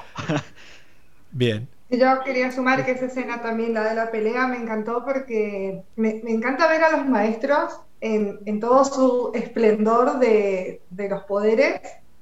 Entonces se ve en esa escena como hacen como unos, unos enfoques que son de los movimientos, todo, que se ve genial. Y me gusta cuando Top aparece corriendo atrás del arbusto que se va con ellos. Es como que sí. Muy bien. Bueno, es- más. Es muy buena esa escena porque Ang incluso se queda, hace como el, el, imagen de, de mirar hacia atrás como esperanzado y la vez que aparece, ¿viste? Y aparece. Como que te da, como que Ang, ¿viste? Ese, ese, ese movimiento da el pie, ¿no? Para que. Pues sí, Mm. ahí va a aparecer, o sea, ahí va a aparecer. Yo ahí pregunto. se- A ver, dale, Eh. Lucas, dale. que ahí cuando se encuentran, Hank ve al cielo y dice, ojalá lloviera. Y Ay, no, basta, "Tam- basta. yo también. No, no. Es más pato. Eh, iba a preguntar si ahí ustedes Me creen que. esperaba algo serio, dije, ¿cuándo dijo Ang? No, y después se queja ahora- porque le ahora pongo los patos, boludo. Ahora se volvió impredecible. Joder, ahora que se joda, le pones pato siempre. Sí, sí, cada vez que hable, por las dudas. Eh, Es buenísimo, el chiste. yo ahí iba a preguntar si, si ustedes creían que los chicos le creyeron que el padre la dejó irse o si se están haciendo los chotos para irse antes. Para mí Soka no le creyó y dice, bueno, vamos antes de que cambie de opinión de vuelta. Sí, Sí, no se lo Soka no le creyó. creyó. Sí, sí. Seguro. No se lo creyó. Para mí que no. sí. Pedo, Ni en pedo le creyó. Ahora, eh, mira, justo, justo en ese momento una cosa que se me escapó y no encontré oportunidad para decirlo. No, estoy en serio. ¿Por qué le miente a Anne? ¿Qué necesidad tiene de mentirle a ellos? Y Por- porque quizás tiene, tiene- no sabe la reacción de Anne. Quizás Anne le dice, no, no, quédate con tu viejo, no Mm. hagas esto. Claro. Claro. ¿Eh? Eh, está están muy- tratando de llevársela Porque, el aparte-. Sí, pero convengamos que Ang es, es- es correcto y es la imagen, o sea, la, la menos la imagen que tiene Toph, que lo acaba de conocer, es, es el avatar que hace todo lo que está bien. ¿Me entendés? Entonces, capaz que en su pensamiento, ante la claro, duda en su miento pensamiento va a chao. decir, y no, y si este hace, este pibe hace todo lo correcto, lo correcto es que yo no vaya porque mis padres me dijeron que no. Entonces, Pero por aparte, eso la ha no- a ver, no, no nos olvidemos que se comieron un re mal momento ahí que el padre les dijo, te voy a tener que proteger mucho más, el avatar ya no es bienvenido acá, no es como al principio del capítulo que Ang venía, Claro. che, ¿por qué no te venís? Y capaz ahí todos decían, ah, sí, mi viejo no le va, no le va a importar que me vaya con ustedes. Ahora Ang sabe que está todo mal y que el padre no quiere que la mina se despegue de la casa. Entonces la mina tiene un- una misión, ella interna, que dice, yo me quiero ir de acá. Y si les tengo que mentir y que nos vayamos ya corriendo sin podernos discutir, hagámoslo. Y a mí lo que me gusta de cómo termina el capítulo es que ella termina como medio cerrando los ojos, como durmiéndose feliz. Como que me fui. ¿Esa era tu escena Sí. favorita, Fran? Me. Sí, sí. Sé, Pero es que nunca- Me saltearon, muchachos. Lo que pasa es que yo estoy muy preocupado viéndote cómo te vas a desmayar en cualquier momento, que quería terminarlo rápido. Pensé que... Estoy haciendo el aguante lo más que puedo. Pero ese era mi momento. ¿Por qué se pusieron a charlar y a charlar y a charlar? Fue el chiste de Yo Luca. sabía- Yo sabía, yo sabía que le iban a Fue por el chiste de Luca. Todo es culpa de Luca. ¿eh? Todo culpa de Luca. Ah, Bueno, se Este fueron por ramas. humorístico. Si era, dale, Fran, decí tu momento, decí cuál es tu frase favorita. Hagámonos los Ah, habló sorprendidos. ella y seguí- Habló ella y tenía que seguir yo. Bueno, dale, puede, dejá de quejarte. Ahora no hay. Nada, mentira. La- Eh, bueno, me gustaron, me gustaron varias escenas que, que no las he visto, pero esa era mi escena favorita. Pero me gustó, me gusta destacar el slow motion, cómo lo, lo pusieron, cómo ponen cuando hablan entre eh, Dob y Ang, que los muestran a los dos de frente y como que la cámara va haciendo este movimiento con los Ah, mira. así. Ese movimiento que yo no lo había visto antes en un diálogo. No lo por noté yo. Me encantan esos movimientos así de cámaras imaginarias, porque es un dibujo. Claro. Eso. Exacto. Me pareció espectacular la animación, que estaban los dos hablando y, y de repente se ponían así como que estaban en la misma frecuencia. Y, y- y todo lo que la transmitió la batalla, ¿no? En el slow motion, que Ang miraba a uno, miraba a otro y se veía que iba todo en cámara lenta y el movimiento rápido, así. Pero mi favorita es cuando va a la final, que ella siente el, siente el viento en la cara, no está viendo nada, ni a qué altura está, ni nada de eso, pero Siente la libertad. libertad. No podría haber tampoco, igual. Sí. Respira la Bien. libertad, hermano, Eh, respira la libertad. Buenísimo, sí, me, encantó, me encantó porque hubo un contraste ahí de lo van a atrapar y hagan lo que sea, qué sé yo, y la otra durmiendo pancha feliz, eh, estuvo, estuvo muy bonito. Así que bueno, no me olvidé de nadie, todos dijeron sus, sus, sus escenas favoritas. Su- su escena. Buenísimo. Entonces vamos a dar el cierre al podcast con la sección de predicción. ¿Cómo se llama, Luca? No me acuerdo. Predicciones. Sí. Sí, de predicciones. Predicciones. Predicciones, como el, Predicción. como el de la divina. Bueno, el próximo A ver. capítulo se llama Suco Solitario. Creo que te ayuda Bueno, bastante. Este capítulo. ¿Te no, sí, en este capítulo, bueno, un su, so- ay, Zuko solo. Zuko solo, que va a ser abordado por la hermana y se va a producir una linda batalla, lo va a terminar salvando el tío. Ok. Sí. Como que son todas muy parecidas tus predicciones. Sí, lo, sí, lo sí. dije igual, o sea, dije que en cada una de mis predicciones va a estar metido Ah, es como una especie de. De- tengo que salir un estándar, el no, estándar. El estándar, el estándar. Ok, bueno, entonces, que va a ir, va a ir solo. Ah, se fue. Bueno, no importa. Igual Sí, estábamos, dijo que tenía que ser. estábamos Sí, pero es terminando, así que. Bueno, eh, Hermoso. estamos. Nos vemos entonces, gente. Despídanse de los de la audiencia. Digan chau. y Chao, nos querida vemos audiencia. la Chau, semana que viene semana. Nos vemos la próxima semana. con Suco. Solitario. También capitulazo. え?